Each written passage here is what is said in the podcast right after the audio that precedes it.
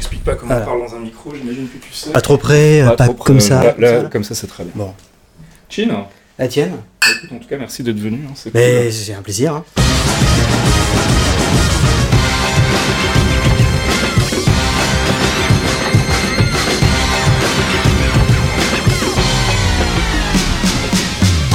Bonjour Geekzone et bienvenue dans ce sixième épisode de DLC dans le canap. Après euh, un mois de vacances bien mérité, on est de retour donc euh, sur les ondes virtuelles du Geekzone pour euh, notre rendez-vous mensuel de conversation, podcast de conversation qui reçoit ce mois-ci un monsieur que je voulais recevoir depuis un petit moment déjà, qui s'appelle Sébastien Liebus, plus connu sur internet sous le pseudonyme de Meriadec, que vous connaissez sans vraiment le connaître puisque c'est l'un des cofondateurs du site Le Gorafi, un site satirique inspiré de The Onion qu'on ne présente plus bien évidemment. Alors euh, ça a été un, petit peu laborieux parce qu'on a fait une première tentative euh, la semaine dernière qui s'est soldée par un échec technique. Euh, quelques petits problèmes, quelques petits bugs à, l'enregistrement ont fait que bah, j'ai pas pu utiliser notre, notre première conversation. ça nous a un petit peu, un petit peu découragé. Puis finalement on s'est dit bon tant pis on va retenter le coup, on va refaire une deuxième prise, on verra bien si ça reste malgré tout spontané. Et bah, finalement la deuxième prise s'est vachement mieux passée que la première. C'était euh, c'était euh, concrètement beaucoup plus intéressant à tel point que j'ai dépassé un petit peu la limite que je me suis fixé d'habitude de 60 minutes puisqu'on a carrément discuté pendant 80 minutes. on a parlé bah, de son parcours, de son arrivée à Paris qui n'a pas été très très facile, d'une jeunesse parfois un petit peu mythomane et des, risques que ça, ça lui a fait courir à l'époque. on a parlé aussi de son amour de la Corée et puis bien sûr on, a parlé du Gorafi et de l'impact des, sites satiriques sur non seulement sur la presse traditionnelle mais aussi sur la, la perception que peuvent avoir les gens de, de l'information de manière générale. Et, euh, et, puis on, parle aussi bah, bien évidemment de sa personnalité. Vous allez voir que c'est un, garçon euh, absolument attachant et adorable euh, qui flirte en permanence entre la réalité et, le fantasme. Il y a notamment ce, personnage de, Jean-François Bussière qui est supposé être le, le, grand patron du Gorafi, qui est bien évidemment un personnage imaginaire, mais auquel il fait référence parfois dans son discours avec un petit clin d'œil quand même pour, pour faire comprendre que oui, il aime bien, il aime bien ce côté un petit peu fictionnel de, de, la chose et, et j'ai trouvé ça plutôt, plutôt amusant donc voilà, donc sans plus attendre, je vous propose qu'on retrouve Sébastien Liebus, alias Meriadec, cofondateur du Gorafi, et qu'on partage ensemble donc cette conversation qu'on a eue lui et moi euh, dans le canap.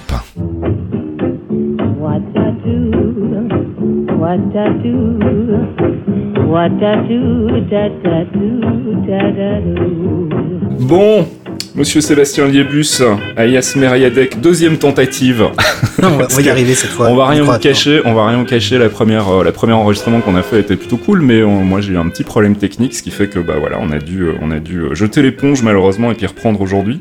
On va essayer de garder un minimum quand même de spontanéité dans notre échange, mais mais je pense que ça devrait bien se passer. Alors, on avait commencé la dernière fois par un, truc qui moi m'intriguait beaucoup, c'est ton pseudo en fait, Meriadec, parce que j'avais fait mes petites recherches et je m'étais rendu compte que ça correspondait un quartier, euh, un quartier des affaires de, de Bordeaux. Alors d'habitude, quand on a un pseudo, c'est plutôt euh, des personnages de séries, de dessins animés, des héros, des, des, des trucs mhm. un petit peu, euh, un petit peu culturels. Et là, pour le coup, c'était euh, le, le, nom d'un quartier. Ouais, j'ai voulu faire un quartier des affaires. J'ai voulu faire l'original un peu pour changer. en fait, oui, c'est le nom d'un ancien quartier qui était en fait un lotissement qui a été construit au, au XVIIIe siècle, ouais. qui a servi à payer en fait l'évêché qui est aujourd'hui devenu la mairie de Bordeaux. Mhm. Et euh, en fait, dans les années 70, quand Chaban-Delmas est arrivé à, à, Bordeaux, en fait, ils ont eu un, enfin, il est arrivé avant, mais il a eu un gros projet de rénovation de la ville. Ouais. Et euh, il a regardé par la fenêtre et il y avait Mérialec juste en face de la mairie de, de Bordeaux. Et c'était un quartier qui à l'époque était complètement délabré, ouais. euh, qui n'avait pas été entretenu et ça coûtait en fait euh, moins cher de tout raser que, de tout recommencer. Ouais. Que tout recommencer. Le truc c'est que euh, ils ont vraiment, enfin c'était vraiment un des plus vieux quartiers de Bordeaux. C'est la première opération de lotissement euh, qui existait en Europe en fait. Mhm. Et ça s'est très mal passé. Il y a des beaucoup de, il y a eu un collectif d'opposants au projet. Pour quelle raison en fait? Parce, Parce que, que ça allait dénaturer la ville ou bien Ça a dénaturé la ville euh, déjà. Et ensuite, euh, on mettait des gens à la. Il y a des gens qui vivaient là depuis euh, depuis des plusieurs, enfin des familles qui vivaient là depuis Ouais. des années et qui étaient attachés au quartier. D'ailleurs, à, à Bordeaux, on a une expression. On dit pas c'est le Bronx ici, on dit c'est Mériadec. Pour dire à quel point c'était le, le, le bordel. Toi, t'es de Bordeaux en fait. Ouais, je suis, né, à- je suis né à Bordeaux euh, en 77. euh, et j'ai découvert l'histoire de ce quartier en- quand je suis revenu à Bordeaux en fac. Mhm. Euh, je devais choisir une option. En fait, j'avais, j'ai suivi des cours art du spectacle, option Ouais. études cinématographiques, Mhm. attention. Et en fait, en troisième année, il fallait qu'on choisisse une option qui était en dehors de, de notre cursus. Et donc, du coup, j'ai pris l'histoire régionale parce que je suis passionné d'histoire. Mhm. Et puis, euh, c'est là que j'ai découvert l'histoire de ce quartier que moi, je, je- j'avais toujours vu là, euh, cette espèce de, de truc en béton, Ouais. façon blockhouse. euh, c'était, c'était moche au possible, c'est toujours moche au possible. et, et j'ai découvert qu'il y avait un- quelque chose avant. Et ça, Ouais. ça m'a vraiment euh, marqué. Et je me souviens avoir acheté, d'avoir fait mes recherches, d'avoir essayé de trouver toutes les histoires sur ce quartier. Et ça m'a beaucoup touché. Mhm. De fil en aiguille, je sais pas, pour- enfin, j'ai commencé à écrire un, un moment un, un roman que j'ai que j'ai jamais publié et dont le personnage euh, principal s'appelait Gabriel Meriadec, qui était issu du quartier. Et quand je suis arrivé sur Internet, ben, j'ai pris ce pseudo. Il y avait un peu Mm. une revendication politique quelque part derrière ce pseudo ou bien c'était plus le fait du hasard Un peu des deux, je pense, parce que j'avais ça me- ça m'ennuyait que ce parce qu'en fait aujourd'hui, euh, quand on dit Meriadec à Bordeaux, on pense à un centre commercial, par exemple. Ouais, ouais, ouais. Euh, la place Meriadec, enfin ce qui reste aujourd'hui du, du quartier de Meriadec historique, c'est une fontaine qui était au milieu de la place à l'origine et qui est aujourd'hui en face du, euh, du palais des, enfin du des beaux-arts, Mhm. du musée des beaux-arts. Et c'est tout ce qui reste en fait. Et on dit, on dit souvent que cette euh, fontaine a un peu une allure un peu morbide. Alors, on, on dirait une tombe en fait, dans la manière dont elle est, dont elle est sculptée. C'est un peu triste quoi. Un peu triste. Et, euh, et voilà, aujourd'hui c'est tout ce qui reste du, du quartier en lui-même. Il y a, rien à Bordeaux qui va vous euh, vous raconter ce qu'était ce quartier à l'époque. Et je, je- sans, sans exagérer, on pourrait dire que c'était un peu l'équivalent d'un Montmartre. euh, Mhm. C'était c'était un lieu de passage pour tous les marins. euh, vous aviez euh, des, je crois qu'il y avait une entre je sais plus, je crois qu'il y a- j'ai vu quelque chose comme 14 bars ou plus autour Ah de la place en elle-même. Ouais, ouais. C'était un lieu de rassemblement, de, de, de, de espèce de marché aux puces permanent Ah. et tout. Donc il y avait une vie vraiment, euh, un tissu social très fort à cet endroit-là. Ouais. Et aujourd'hui, quand vous regardez une carte de Bordeaux, vous avez un peu l'impression qu'il y a un météore qui a frappé euh, à cet endroit-là. Il y a le, le, le tissu urbain, en fait, est complètement cassé Ouais. à l'endroit où ils ont reconstruit euh, les, les, le quartier. C'est assez, assez impressionnant. Tu gardes un, un gros attachement à Bordeaux? Oui, assez, parce que, comme je dis souvent, euh, c'est regarde, si tu veux savoir où tu vas, regarde où tu viens. Ouais. C'est pas de moi, hein, mais Non, non, mais. euh, je rassure nos, nos auditeurs. et, euh, et du coup, ouais, j'ai, en grandissant, parce que bon, bah, j'y ai passé moins de temps aussi. Ouais. Ça, la ville me manque, le plus la ville que les gens d'ailleurs. Mhm. Ça, c'est un autre, un autre débat. on aura l'occasion d'y revenir. Mais non, la ville me manque pour plein de raisons, parce que voilà, j'ai, T'as grandi là-bas j'ai fait, grandi hein pas, pas grandi dans Bordeaux, en fait, j'ai plus grandi en périphérie. Et Uh-huh. après, euh, je suis passé sur bassin d'Arcachon, Bayonne et tout. Mais c'est mes racines, c'est ma ville. euh, et, et je trouve qu'il n'y a pas d'autre meilleure ville au monde que Bordeaux. voilà. Je pense que si on fait un classement, on est largement en tête. Et puis, euh, et puis je pense quand même que Toulouse est loin derrière. hein. Franchement, il n'y a pas de débat. Mais ouais, non, c'est une ville que j'ai que que j'ai en moi. Et euh, un jour, j'aimerais bien écrire un, un grand roman façon Balzac qui déroulerait à Bordeaux et tout. Une fois, un jour que j'aurai du talent en écriture. Pourquoi pas Et tu l'as quitté quand du coup Bordeaux? Tu l'as quitté euh, à quel âge? Alors, je l'ai quitté, j'avais. C'était il y a en 2002. Ouais. Et tu l'as quitté avec un projet en tête ou bien t'avais euh, ton petit baluchon sur l'épaule Non, tu je suis dit, parti avec mon à la un peu de- des deux en fait, un Ouais. peu des deux. Je suis parti avec mon baluchon et euh, parce qu'en fait j'avais terminé ma scolarité sur Bordeaux, Ouais. donc euh, il y Et avait tu plus grand. sentais qu'il y avait rien à faire là. Ouais, non, il y avait plus rien. Et puis le même le, moi je voulais faire un truc dans le cinéma à la base et, et le milieu du cinéma est encore plus fermé à Bordeaux que- qu'à Ouais. Paris, donc moi je commençais à connaître un peu de gens, un peu de monde sur euh, sur Paris, donc je me suis dit bon bah tentons l'aventure. euh, Mhm. Si ça marche tant mieux, si ça marche pas tant pis. Donc je me suis retrouvé à Bordeaux, ah bah Paris, Mhm. on l'a refait. Vas-y, je on recommence depuis le début en fait, une troisième fois. Non, tu t'es retrouvé à Paris. Donc, Non, tu- je me te retrouve- manque vraiment Bordeaux en fait. hein. Et euh, je me suis retrouvé à Paris, hébergé chez des potes à droite, à gauche, et bah, je voudrais les remercier parce que mine de rien, tout ça aurait pas pu avoir lieu sans eux. Ouais. Parce que honnêtement, j'avais zéro plan. Moi, je suis arrivé, ils m'ont, j'ai dormi dans la cuisine de l'un et dans la chambre euh, euh, d'amis euh, d'un autre. Mhm. Donc euh, ouais, j'ai pu compter sur la, la- la- l'aide des potes. Et euh, en fait, le truc, c'est qu'amusant, c'est que j'ai trouvé rapidement du travail. Mhm. Parce qu'en fait, j'étais en intérim, euh, j'ai beaucoup travaillé en intérim quand j'étais à, à Bordeaux, en Ouais. alternance de ma fac. Ouais. Ce qui fait que quand je suis arrivé à, Paris, j'ai juste eu à faire suivre mon dossier d'intérim auprès de mon agence. Mhm. Ce qui fait que je me souviens, ça faisait une semaine que j'étais là, j'avais déjà des missions pour pour taffer, tu vois. Donc c'était, j'ai pas eu le moment de, j'ai pas eu le temps de me poser, de me dire ça y est, je m'habitue à la vie parisienne. T'as pas eu le temps de stresser. Non, voilà, je me je suis mis à travailler. Ouais. Et, euh, et donc du coup, euh, ensuite, je crois, oui, j'ai, j'étais dans un hôtel à Belleville. Mhm. Et ça, ça a duré quatre mois, et ça, ça n'a pas été facile. C'est vrai, pourquoi? C'était un marchand de sommeil. D'accord. Parce qu'à l'époque, j'avais pas. Bah, en fait, j'avais pas le choix. C'était soit je restais sur, sur Paris, euh, là-dedans, euh, soit je rentrais à Bordeaux. Mhm. Et j'ai même eu le moment, le, le- la pensée de dire bon, ben, on arrête les conneries, on va Mhm. rentrer à, à Bordeaux, et puis voilà. Et c'était un marchand de sommeil, c'était euh, du coup dans rue des Pyrénées. Mhm.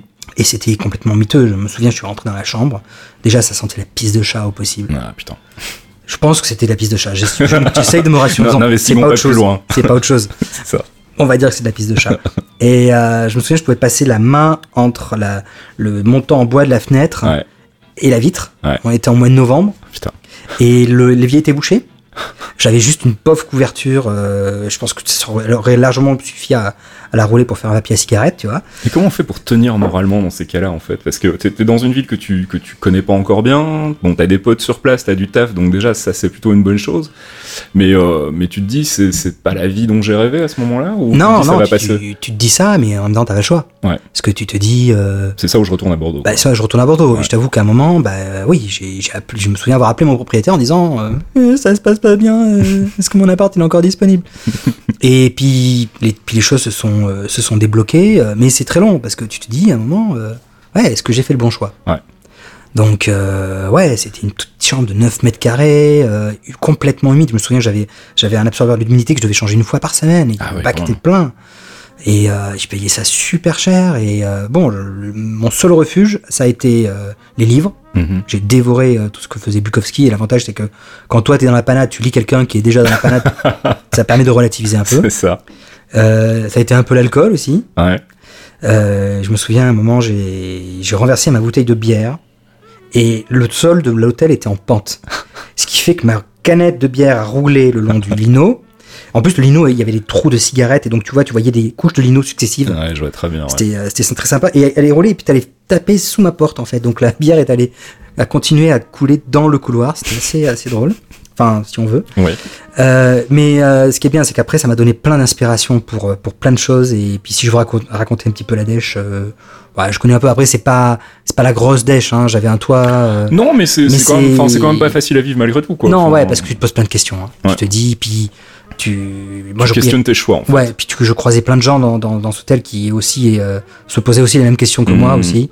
Euh, et oui, non, c'est un moment. Et je repasse des fois souvent de- de- dans, dans ce truc-là pour me dire, euh, pour savoir. C'est là, c'est de là que je viens. c'est là que ça a quoi. commencé, quoi. Ouais. Et ça m'a, moi, je me souviens, ce truc-là m'a beaucoup marqué. Ça m'a vraiment, euh, ça m'a fait peur. Ouais. Et puis, euh, ouais, non, c'était, c'était pas facile. Et après, donc, toi, tu, tu, tu fais de l'intérim dans quel, dans quel milieu, en fait, à ce moment-là?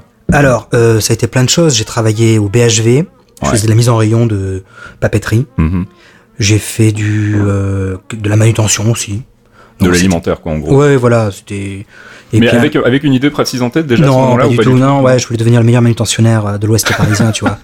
C'était mon truc. J'avais même écrit une chanson, euh, j'aurais voulu être un chariste, tu vois. C'était. Et euh, ouais, non, c'était mon truc et j'y suis pas arrivé, c'est ma grande déception. Zut alors. Mais pen- pensez pour tous les intérimaires, tous mes frères qui sont là-bas. Stream, Ça a duré combien de temps, tout ça? Ça a duré 14 ans, je crois, non. Euh, non, ça a duré plusieurs mois. Et à un moment, je me suis retrouvé à trier du courrier dans une caisse de retraite, Mhm. toujours en intérim, mais après, ça, ça a basculé en, en CDD. Mhm. Alors, c'était passionnant, il suffisait d'ouvrir une lettre et de tamponner. Mhm. Ça, tu faisais ça à peu près 77 fois par jour, puis d'expédier du courrier. Euh, en plus, c'était pendant la période de, de, de la canicule, c'était en Ouais. 2003, ça. Ouais. Et euh, je me souviens, en fait, avant même qu'on nous parle de, des, des décès et tout, je me souviens, on- chaque année, enfin, en- à ce service-là, tu reçois beaucoup de d'avis de, d'avis de décès. Ouais. Et brusquement, à un moment, à partir du mois de juillet, on ne tamponnait plus que ça. Et moi, je me souviens, me, ça m'avait marqué. Je me suis dit, oh, mais waouh, j'en tamponne beaucoup quand même en ce temps-là. Puis une semaine après, les médias commencent à dire, ouais, il y a peut-être un pic. euh, il se passe peut-être quelque chose, ouais. Se passe peut-être quelque chose. Je fais, ben oui. Enfin, moi, je l'ai vu moi-même et bon, c'était un peu flippant euh, parce que tu disais genre, waouh, qu'est-ce qui se passe, quoi. Encore, encore une relativisation possible. hein. Voilà. Et euh, ouais, donc là, je, je triais mon courrier. Bon, c'était pareil, c'était l'alimentaire. À côté, euh, je faisais des dessins et j'ai rencontré un petit collectif qui s'appelait euh, PAF Mhm. et qui était un, un journal qui était vendu dans la rue par des col- dans la rue par des colporteurs. C'est quoi, c'est un fanzine ou bien? C'est un peu de tout. Tu as des dessins, tu as des des petits billets de d'humeur, des photos, des Ouais, poètes. t'as un- journal politique ou bien Non, non, c'était juste un, un journal d'artistes. D'accord, ok. Et euh, ils avaient leur siège euh, rue du Faubourg du Temple. Ouais. Voilà. Et je me souviens être rentré dedans, euh, d'abord parce que quelqu'un m'avait vendu déjà le magazine dans la rue. Mhm. Et quelques jours plus tard, je traversais la rue, je crois que c'était du côté d'Odéon. Mhm. Pourquoi je me souviens de détails comme ça Et euh, je tombe sur une, une jeune fille qui, vendait elle aussi euh, le magazine. Et euh, puis moi, je lui dis poliment, non, non, mais je l'ai déjà acheté. Et elle me croit pas. Je fais, mais si, si, je l'ai acheté la semaine dernière et tout. euh. et puis le vendeur, il m'a même dit que c'était le responsable du magazine. Et là, il me fait, ah ouais, comment il s'appelle Comment il s'appelle? Je suis genre, Ah, il s'appelait Stéphane. Ah ouais, mais ok, mais c'est bon, mais arrête de me raconter des cracks. euh. tu peux me mentir, me dire que tu l'as. Tout. Et j'étais, je me sentais super mal. Ouais, parce que t'étais de bonne foi. J'étais de bonne foi. Et, euh, et puis je me souviens, quand j'ai eu mon appart enfin euh, pour de bon, je me suis dit, tiens, je vais aller les voir. Mhm. Et euh, je me suis pointé avec mes euh, des, des trucs que j'avais écrits, des petites nouvelles, des, des, des poésies et tout. Tu cherchais de l'émulsion à ce moment-là ou bien t'avais avais besoin d'être en- entouré de gens, euh, bosser dans un environnement avec d'autres gens, tu, tu, parce que t'en avais marre d'être chez toi tout seul ou bien? Je sais pas. je Qu'est-ce qui a motivé que cette envie d'aller vers eux en fait euh? Je me disais, tiens, euh, peut-être qu'ils vont me donner un avis sur ce que je fais. Est-ce qu'il y a Mhm. peut-être un moyen d'être publié dans, dans PAF euh, et que je deviendrais, je sais pas, moi, le nouveau Balzac euh, de l'Ouest parisien. Ouais, tu t'es dit plutôt pourquoi pas, hein, pourquoi pas faire ça Oui, voilà, je veux ouais. dire, qui tente rien à rien, et puis euh, ce serait peut-être l'occasion de rencontrer des gens. Moi, à l'époque, je connaissais très peu de monde sur Paris. Mhm. Donc euh, moi, c'est pour me dire, tiens, puis en plus, j'avais plus Internet. Euh, donc ouais, pour faire des connaissances à Paris en, de- en dehors de ton, ton petit cercle de travail, c'est Mhm. pas facile à Ouais, l'époque. c'est clair. Et euh, donc je me pointe là-bas, avec mes petits dossiers sous, les sous, la- sous le bras. Et là, ils me disent, oh, ben, c'est très bien, mais on a déjà euh, trois poètes et quatre écrivains et tout. euh, Qu'est-ce que tu sais faire d'autre Bon, je me mets dans mon coin, et puis je commence à les dessiner. Mhm. En fait, je sais pas pourquoi, j'ai sorti mon carton à dessin, je commençais à les, à les gribouiller, à faire des petites caricatures Mhm. de tous les gens qui, euh, tous les colporteurs qui arrivaient autour de la table et Ouais. qui tapaient leur, leur casier, euh, leur, leur dossier sur la, la table en disant tiens j'ai tout vendu et tout. Mhm. Et euh, je dessine, je dessine et puis euh, la, la fin du, du, du- de la journée, bah, je, enfin la fin de la soirée, je lui file le, le dessin au, au responsable. Il me dit bah, tiens mais c'est sympa et tout, euh, mais est-ce que tu peux revenir euh, la semaine d'après et tout? Et puis de fil en aiguille, je suis revenu chaque semaine comme ça, je faisais les petits dessins et Tu faisais partie des meubles. voilà, en gros, voilà, j'étais dans mon coin, je dessinais. En fait, j'ai jamais gagné d'argent là-dessus. Mhm. Je crois que j'ai publié euh, une, ou deux, une ou deux photos aussi, dans- enfin une page dans, dans PAF euh, quelques temps plus tard. Mhm. Mais c'était euh, c'était très sympa. De, de, il y avait une vraie camaraderie, il y avait des gens autour euh, de différents horizons. Et il y avait des photographes, des auteurs, des écrivains, des dessinateurs Mhm. qui dessinaient beaucoup mieux que moi. Et, euh, et c'était sympa de de- de- d'apprendre aussi à leur contact. Puis moi, ça me permettait de, créer mon style. Et euh, il y a un autre truc aussi que j'avais pas parlé la dernière fois aussi, et qu'on en a parlé rap- rapidement après Mhm. c'est que à la même époque, je il y avait le printemps des poètes, enfin il y a toujours le printemps des poètes, Mhm. mais je rentre dans un dans un bar qui était le, bah, le café des Deux Moulins pour ne pas le nommer euh, à Montmartre. Et euh, je m'installe, je commence à boire ma bière tranquille, et là je vois un groupe de lycéens qui rentrent et qui commencent à improviser en fait une, un- une pièce de théâtre dans le cadre du printemps des poètes. Mhm. Bon, moi j'avais toujours mon carnet à dessin euh, sur moi, je commence à les, à les dessiner et tout, et la, la pièce était vraiment impressionnante, très très bien. Et à la fin, quand ils ont fini, tout le monde applaudit, moi je, leur, je glisse la, le dessin à, la, à ce qui semblait être la, la, la prof qui gérait la, la chose, Mhm. puis je me pars, je pars en courant. J'avais un peu honte de mon. Et elle a fait, oh regardez, regardez, euh, il a fait un dessin, il a dessiné, il vous a dessiné et tout. Et, euh, et moi je savais pas, où- je savais pas où me mettre, quoi. je voulais Mhm. juste genre, euh, en mode genre, ah il a fait un dessin, il est parti, grand mystère, et tout, euh, et là, je me souviens, la prof me dit, mais c'est génial, mais tu vas faire l'affiche du spectacle. Ah ouais. Ah ouais, voilà, et moi je suis là genre, pardon, je suis juste un mec que vous avez rencontré dans un bar et tout. Non, non, tu vas faire l'affiche du spectacle. Et, et, euh, et toi, t'es là, t'es genre, ok, donc. Et de fil en aiguille, tous les mercredis, j'ai assisté aux répétitions qu'il y avait dans leur lycée. Mhm. Et euh, je suis arrivé, je me suis, j'ai mené mon appareil photo et du coup, je les ai, je les ai vraiment accompagnés. J'ai fait une espèce- J'ai fait une espèce de making-of en photo Ouais. Du, du premier jour de la, de la, de la répétition, où les élèves arrivent, ils, ils prennent contact, ils voient comment ça évolue, jusqu'à la fin. Je, limite, je suis le seul de la troupe à pas être rentré Mhm. euh, sur, la, sur, la, sur la scène en fait. D'accord. Et toi, t'en as fait, t'en as fait quoi de ça du coup? J'ai fait un album que je leur ai donné. D'accord. J'ai fait, des CD, des trucs comme ça. Et, euh, Cool. et je me souviens, donc j'avais fait l'affiche. Et un jour, je, je, je- je vais au lycée et la, la prof me dit, euh, d'ailleurs, elle s'appelait, elle s'appelle toujours Sonia Banglidor, Mhm. pour ceux qui, euh, qui la connaissent. Et euh, c'est une, une écrivain, une poétesse. Mhm. Et c'est une fantastique personne qui m'a qui m'a donné ma chance à, à ce moment-là. Et je me souviens, donc, elle a- je rentre dans la, dans la- dans la classe et elle me dit Mériadec, Mériadec, écoute, tu, tu vas pas le croire, on a volé ton affiche que tu avais collée. C'était au, au, au théâ- au théâtre à côté des Abbesses. Et moi, je lui dis, bah écoutez, mais si vous voulez, je vous la remplace. non, mais, mais, tu te rends compte, c'est fantastique, on a volé ton affiche. C'est-à-dire que quelqu'un euh, aimait ton affiche. Moi, je suis là, genre, ben, ok, voilà. Alors, je préviens aussi, il y, y, a beaucoup de gens qui vont penser que genre je suis super de mauvaise foi et que je mais je suis comme ça quoi. Je, je pense que je souffre d'un gros syndrome de, de l'imposteur et tout et alors, euh, alors, justement on en parlait on en parlait la dernière fois puis on a, on a eu l'occasion de se connaître un peu mieux parce que c'est vrai que ça fait un petit moment qu'on se croise dans, dans des soirées euh, diverses et où on n'a pas vraiment toujours forcément l'occasion de se, se livrer euh, facilement et euh, c'est vrai que la, la, la, dernière fois qu'on s'est vu pour préparer l'émission et faire la première prise qui a finalement pas été diffusée on a eu l'occasion de se connaître un petit peu plus et on a beaucoup parlé de ce syndrome de l'imposteur parce que c'est un truc on, on, en parlait la dernière fois qui, est, qui revient régulièrement avec chacun de mes invités qui un, penchant créatif on a toujours un peu l'impression de, de, pas mériter ce qu'on fait parce que euh, bah, finalement c'est pas exceptionnel ou c'est pas ça ne, mérite pas autant d'attention.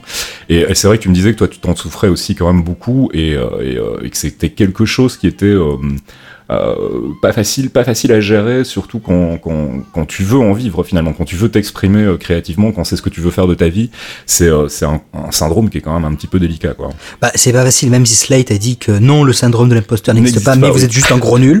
bon alors voilà. Slate raconte beaucoup de conneries aussi. Hein. mais non, oui, c'est c'est c'est c'est pas facile au quotidien euh, et tout, parce que t'as as la pression du taf aussi qui est derrière. Mmh. Euh, T'as un côté perfectionniste aussi. Oui, voilà, ouais. aussi. Puis, euh, puis on en parlera un peu plus tard. T'as aussi la, la dépression qui, est, euh, qui, qui joue beaucoup là-dedans. Ouais. Mais c'est vrai qu'à l'époque, quand elle me dit, euh, on a volé ton affiche, moi je suis genre, je suis un peu amusé aussi. Je suis Ouais. genre, bon, bon, on a volé mon affiche. Mais elle me dit, non, mais tu te rends compte, il y a pas de dire quelqu'un a aimé ton, euh, ton, ce que t'as fait et tout. Ouais. Et j'ai longtemps regardé cette affiche chez moi, en fait, euh, euh, dans, mon, dans mon ancien appart euh, quand j'étais à Montmartre. Et elle est restée, je crois qu'elle est restée quasiment toute la durée où j'ai eu mon appart. Pendant près de 15 ans, elle était là. Pourquoi? Pour te souvenir Pour justement me de ce souvenir, oui, Ouais. parce que c'était le premier truc que j'avais fait à Paris, en fait, mine de rien. Et euh, puis moi, je me souviens quand j'ai fait cette affiche, ça y est, je suis, je suis dans le monde parisien, ça y est, Mhm. j'ai percé, comme on dit.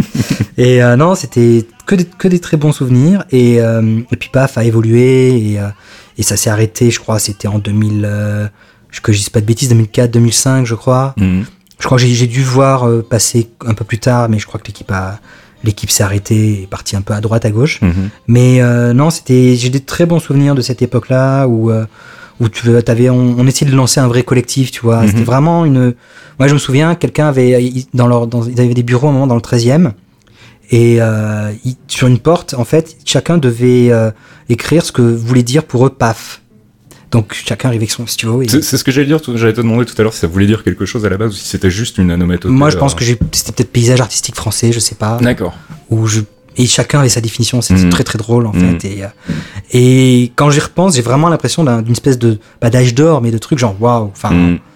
ça c'était c'était très grisant c'était très sympa je je j'ai plus enfin j'ai plus de nouvelles de la plupart des gens qui ont Mhm. qui ont fait ça qui qu'est-ce qu'ils ont eu une carrière après et tout Bah, si nous mais écoutons. mais en tout cas non j'ai très très bons souvenirs et du d'une ambiance d'un truc euh, Ouais. tout, ces, tout, le, tout le monde autour de la table avec euh, une bonne bière et C'est marrant, ça me rappelle mon, mon... moi j'ai fait un passage dans une, une radio associative en fait quand j'étais à Bruxelles et c'était un peu le même genre de, de, de, de phénomène que tu décris, c'est-à-dire une espèce d'ambiance, d'atmosphère de, de plein de gens créatifs ensemble qui font des choses, pas forcément pour de l'argent, mais Mhm. qui ont envie de s'exprimer.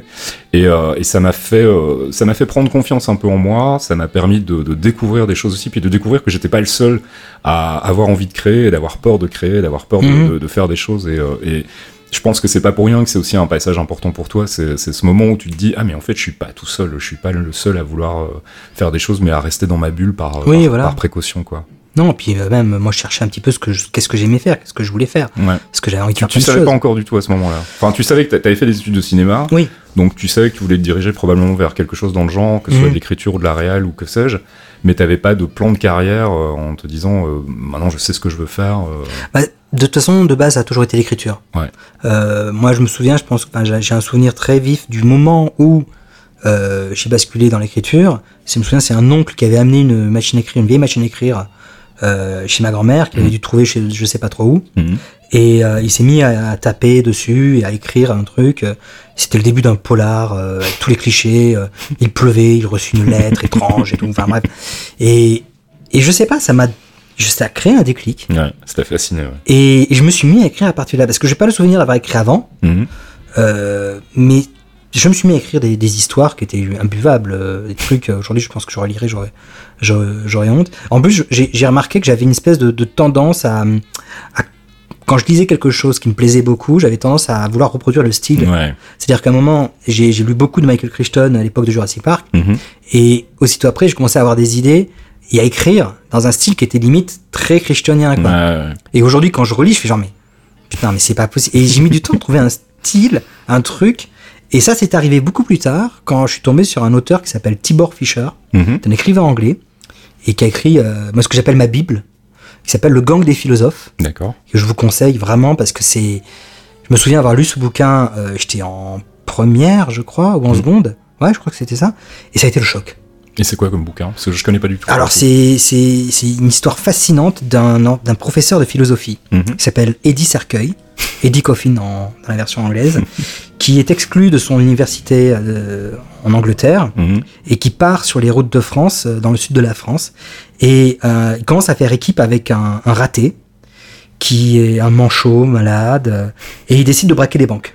Mais il braque des banques philosophiquement, de manière philosophique, c'est-à-dire qu'il braque et en même temps il, il récite des, des traités de philosophie et tout, et, et c'est fantastique, c'est super bien écrit, c'est un... Moi je me souviens quand je l'ai lu, je me suis dit mais waouh, enfin moi pendant des années je voulais être le Balzac, Mhm. et donc, du coup, parfois, je partais dans des trucs de description très posés, très classiques. Ou alors, Michael Crichton, avec des Ouais. trucs très cliniques, des allusions ouais. médicales et tout. Et là, je vois ça. Je me dis, mais. Ah putain, mais en fait, mais je me, je me prends la tête pour rien, quoi. Il faut, juste que j'écrive comme je pense. Et euh, l'autre révélation, ça a été aussi euh, Hunter Thompson, D'accord. euh, avec Las Vegas Parano, parce que j'avais entendu parler du film, je l'ai pas vu encore à l'époque.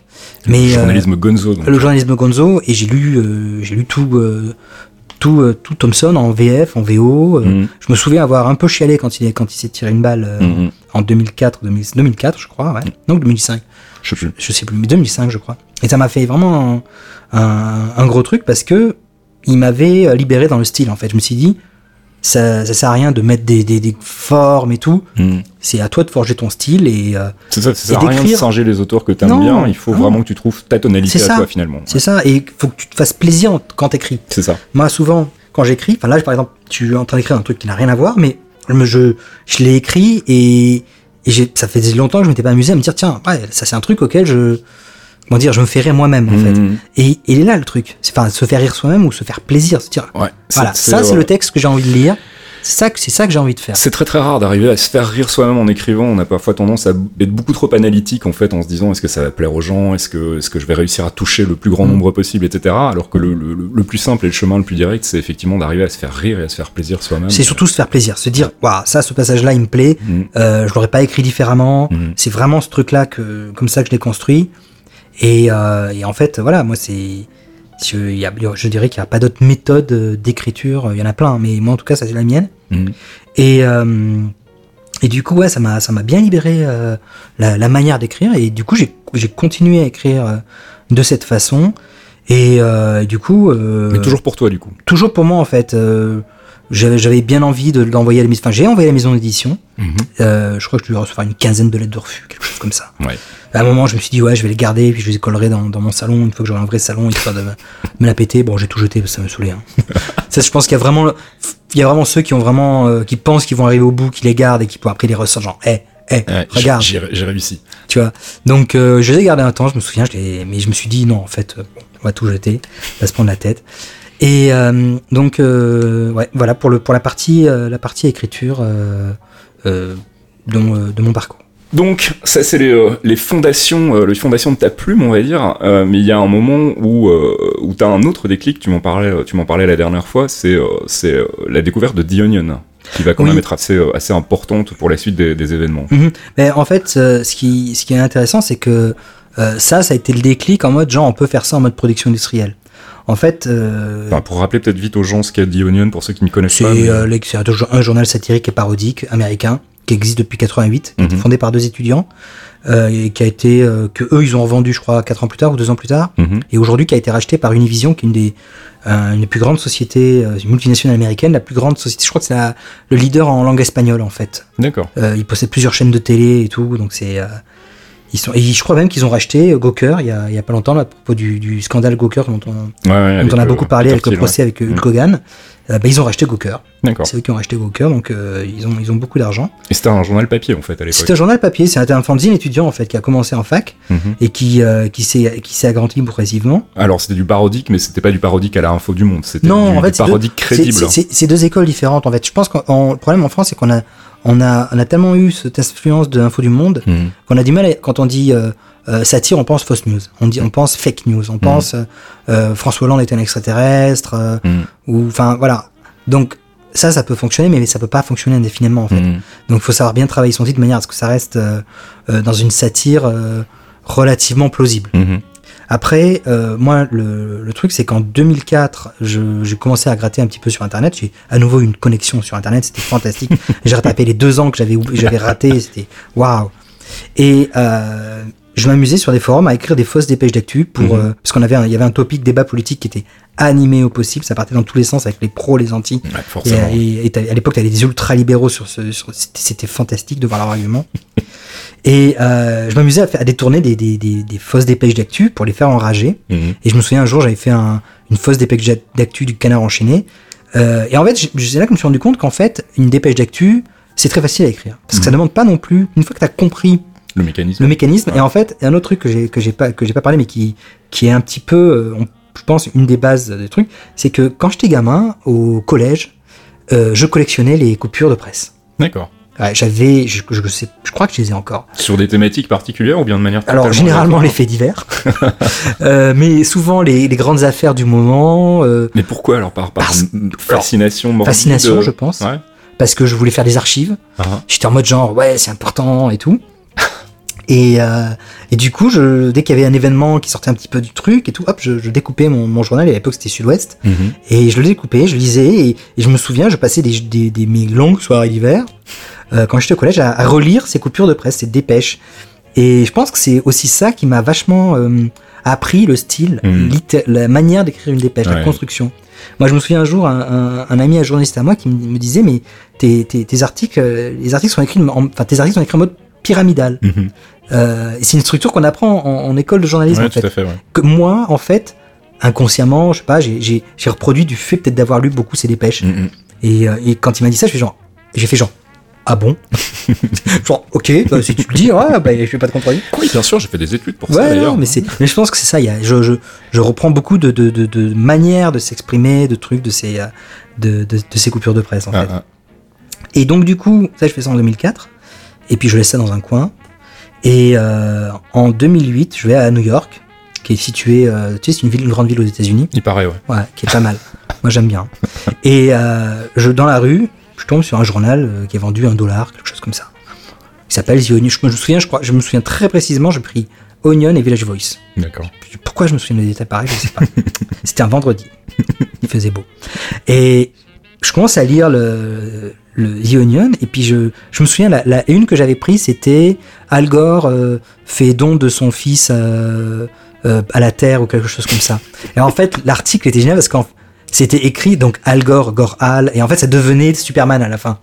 C'était la, la même thématique. Et, euh, et tu voyais donc, ils avaient fait un montage avec euh, Al Gore habillé façon Carel, donc Superman en train de Mhm. mettre son gamin dans une capsule euh, euh, interplanétaire.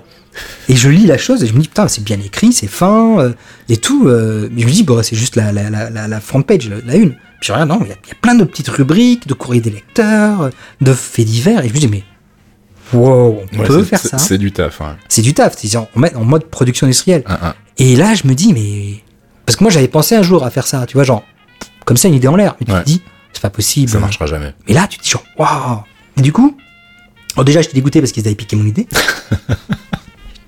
Donc, j'ai beaucoup pleuré. et, euh, et du coup, je me suis dit, bon, un jour, un jour, on, on- on- on fera ça. Et euh, à ce moment-là, je rencontre, euh, alors c'était quatre ans plus tard, Mhm. je rencontre Jean-François Bussière, euh, qui est un riche homme d'affaires très connu. Alors c'est là qu'on rentre dans la fiction en fait. Non, non, non. non, Et, non, non, c'est vrai, il existe. Il existe, il a son compte Twitter, il a sa page Facebook. S'il a un compte Twitter, c'est qu'il existe. Il a voilà, il tweet de temps en temps et tout. Et, et du coup, il me fait rentrer dans cette grande rédaction du Gorafi. Et, euh, et c'est là que c'est là que t'as- tout a commencé en fait. Plus sérieusement, c'est un moment. Je suis sérieux. Oui, je sais, je sais. C'est, mais c'est ça qui est, c'est ça que j'aime bien avec toi, c'est qu'il y a des moments où, si on suit pas, si on n'est pas attentif, en fait, on, on sait pas à quel moment tu bascules dans le, dans le fantasme et à quel moment tu parles de, de choses vraies. Je vais commencer à remettre tout en question chaque fois que tu vas ouvrir la bouche, ça va être une catastrophe.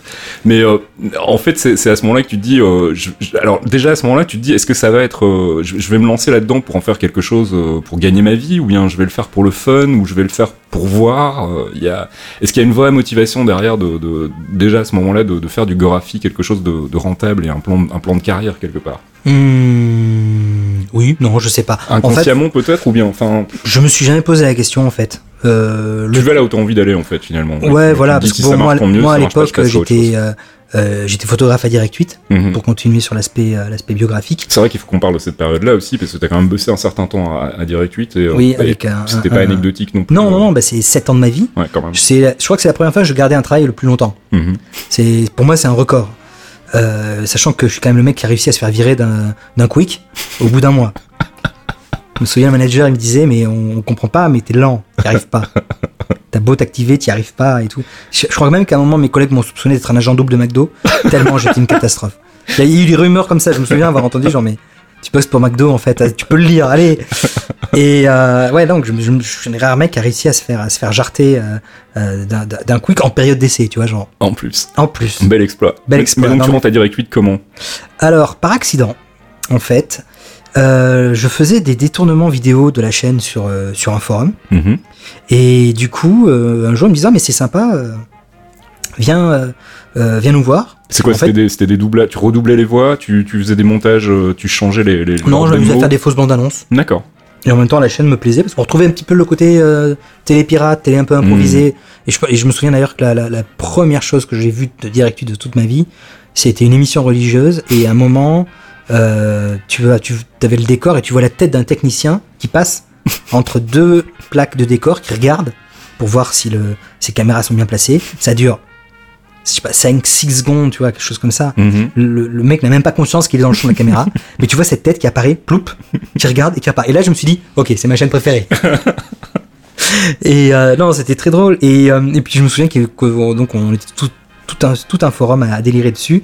Et ils nous ont même invités euh, chez eux pour, pour voir à quoi ressembler. Mhm. Parce qu'en fait, ils n'avaient pas de retour. En fait, à, à l'époque, en dehors de toutes les vannes de, de- des sites d'info qui leur disaient que c'était une, une télé un peu ratée et tout ça, Mhm. ils étaient tout émerveillés de voir que les gens sur Internet les vannaient gentiment, jamais méchamment et tout. Et du coup, ils m'ont, ils ont vu mes détournements vidéo, ils m'ont dit, bah attends, mais euh, viens faire ça chez nous. Ah oui, carrément. Et euh, je me suis retrouvé à faire le zapping pour eux. C'est vrai qu'ils avaient un zapping. ouais, Voilà, enfin d'abord le gentisier euh, dans une émission qui s'appelait euh, Tout va bien. Uh-huh. Euh, ensuite j'ai fait le zapping.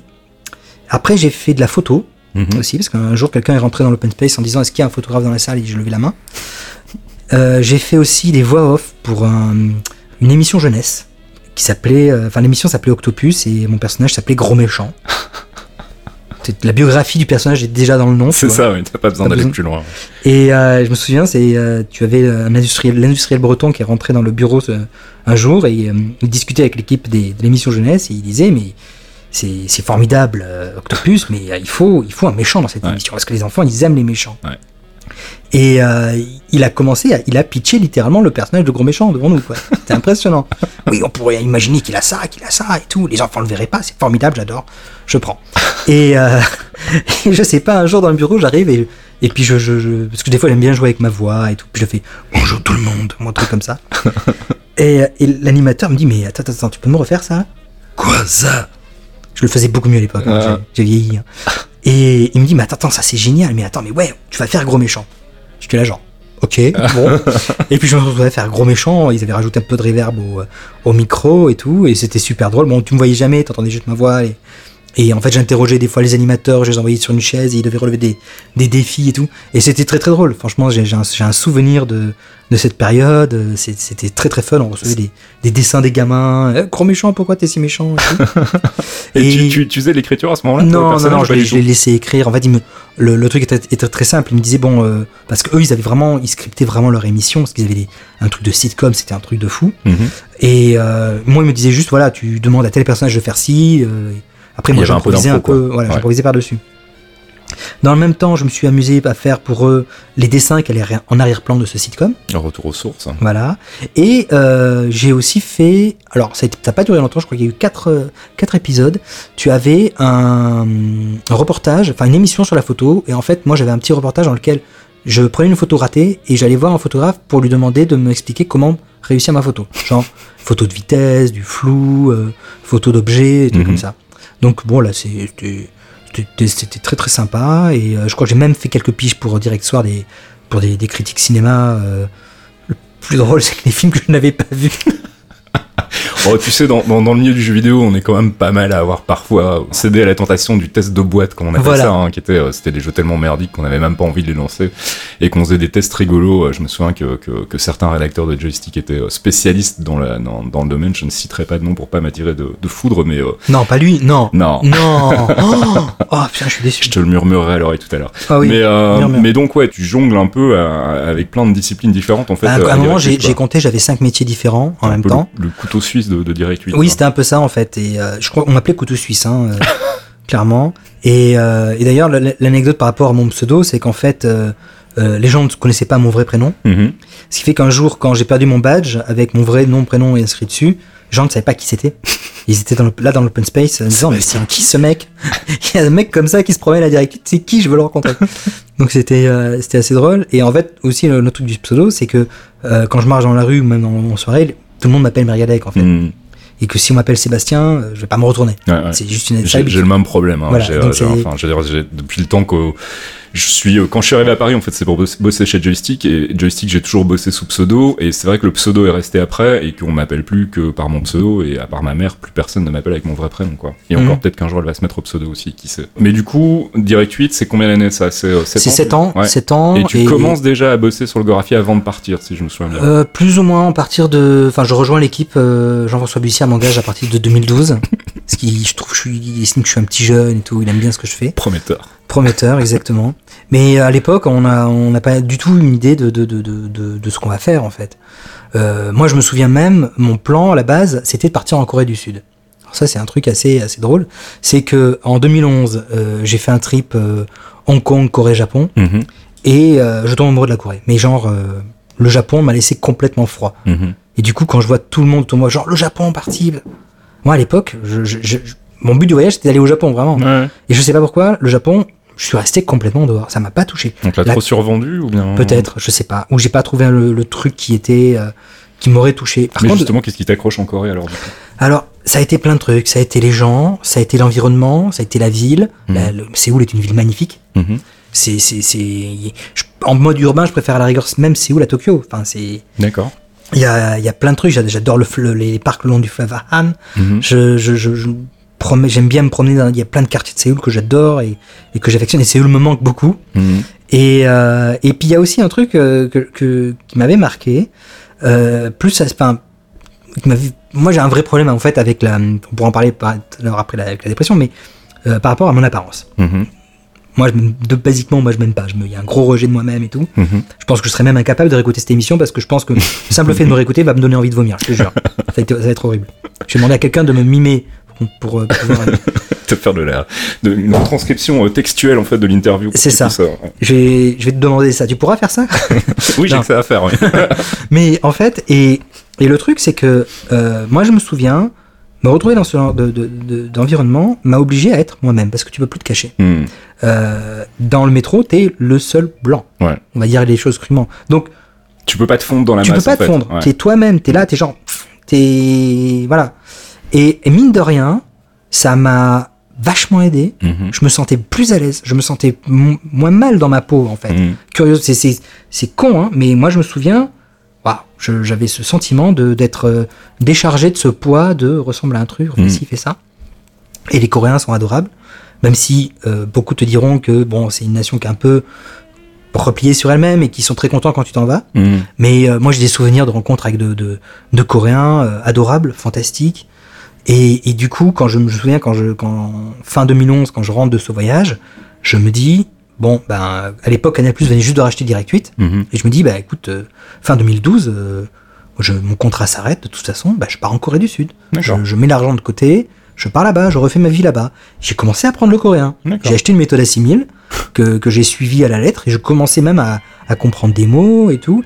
Et euh, été 2012, j'ai fait tout le tour de la Corée du Sud en, en bus, Mhm. Avec plein de, en traversant plein de petites villes et les Coréens me disaient mais vu plus de Corée que n'importe quel Coréen en fait. Parce ça que eux, a ils, se déplacent assez peu en fait. euh, ils vont, ils vont on va dire de leur ville natale et puis après des fois ils vont monter à Séoul.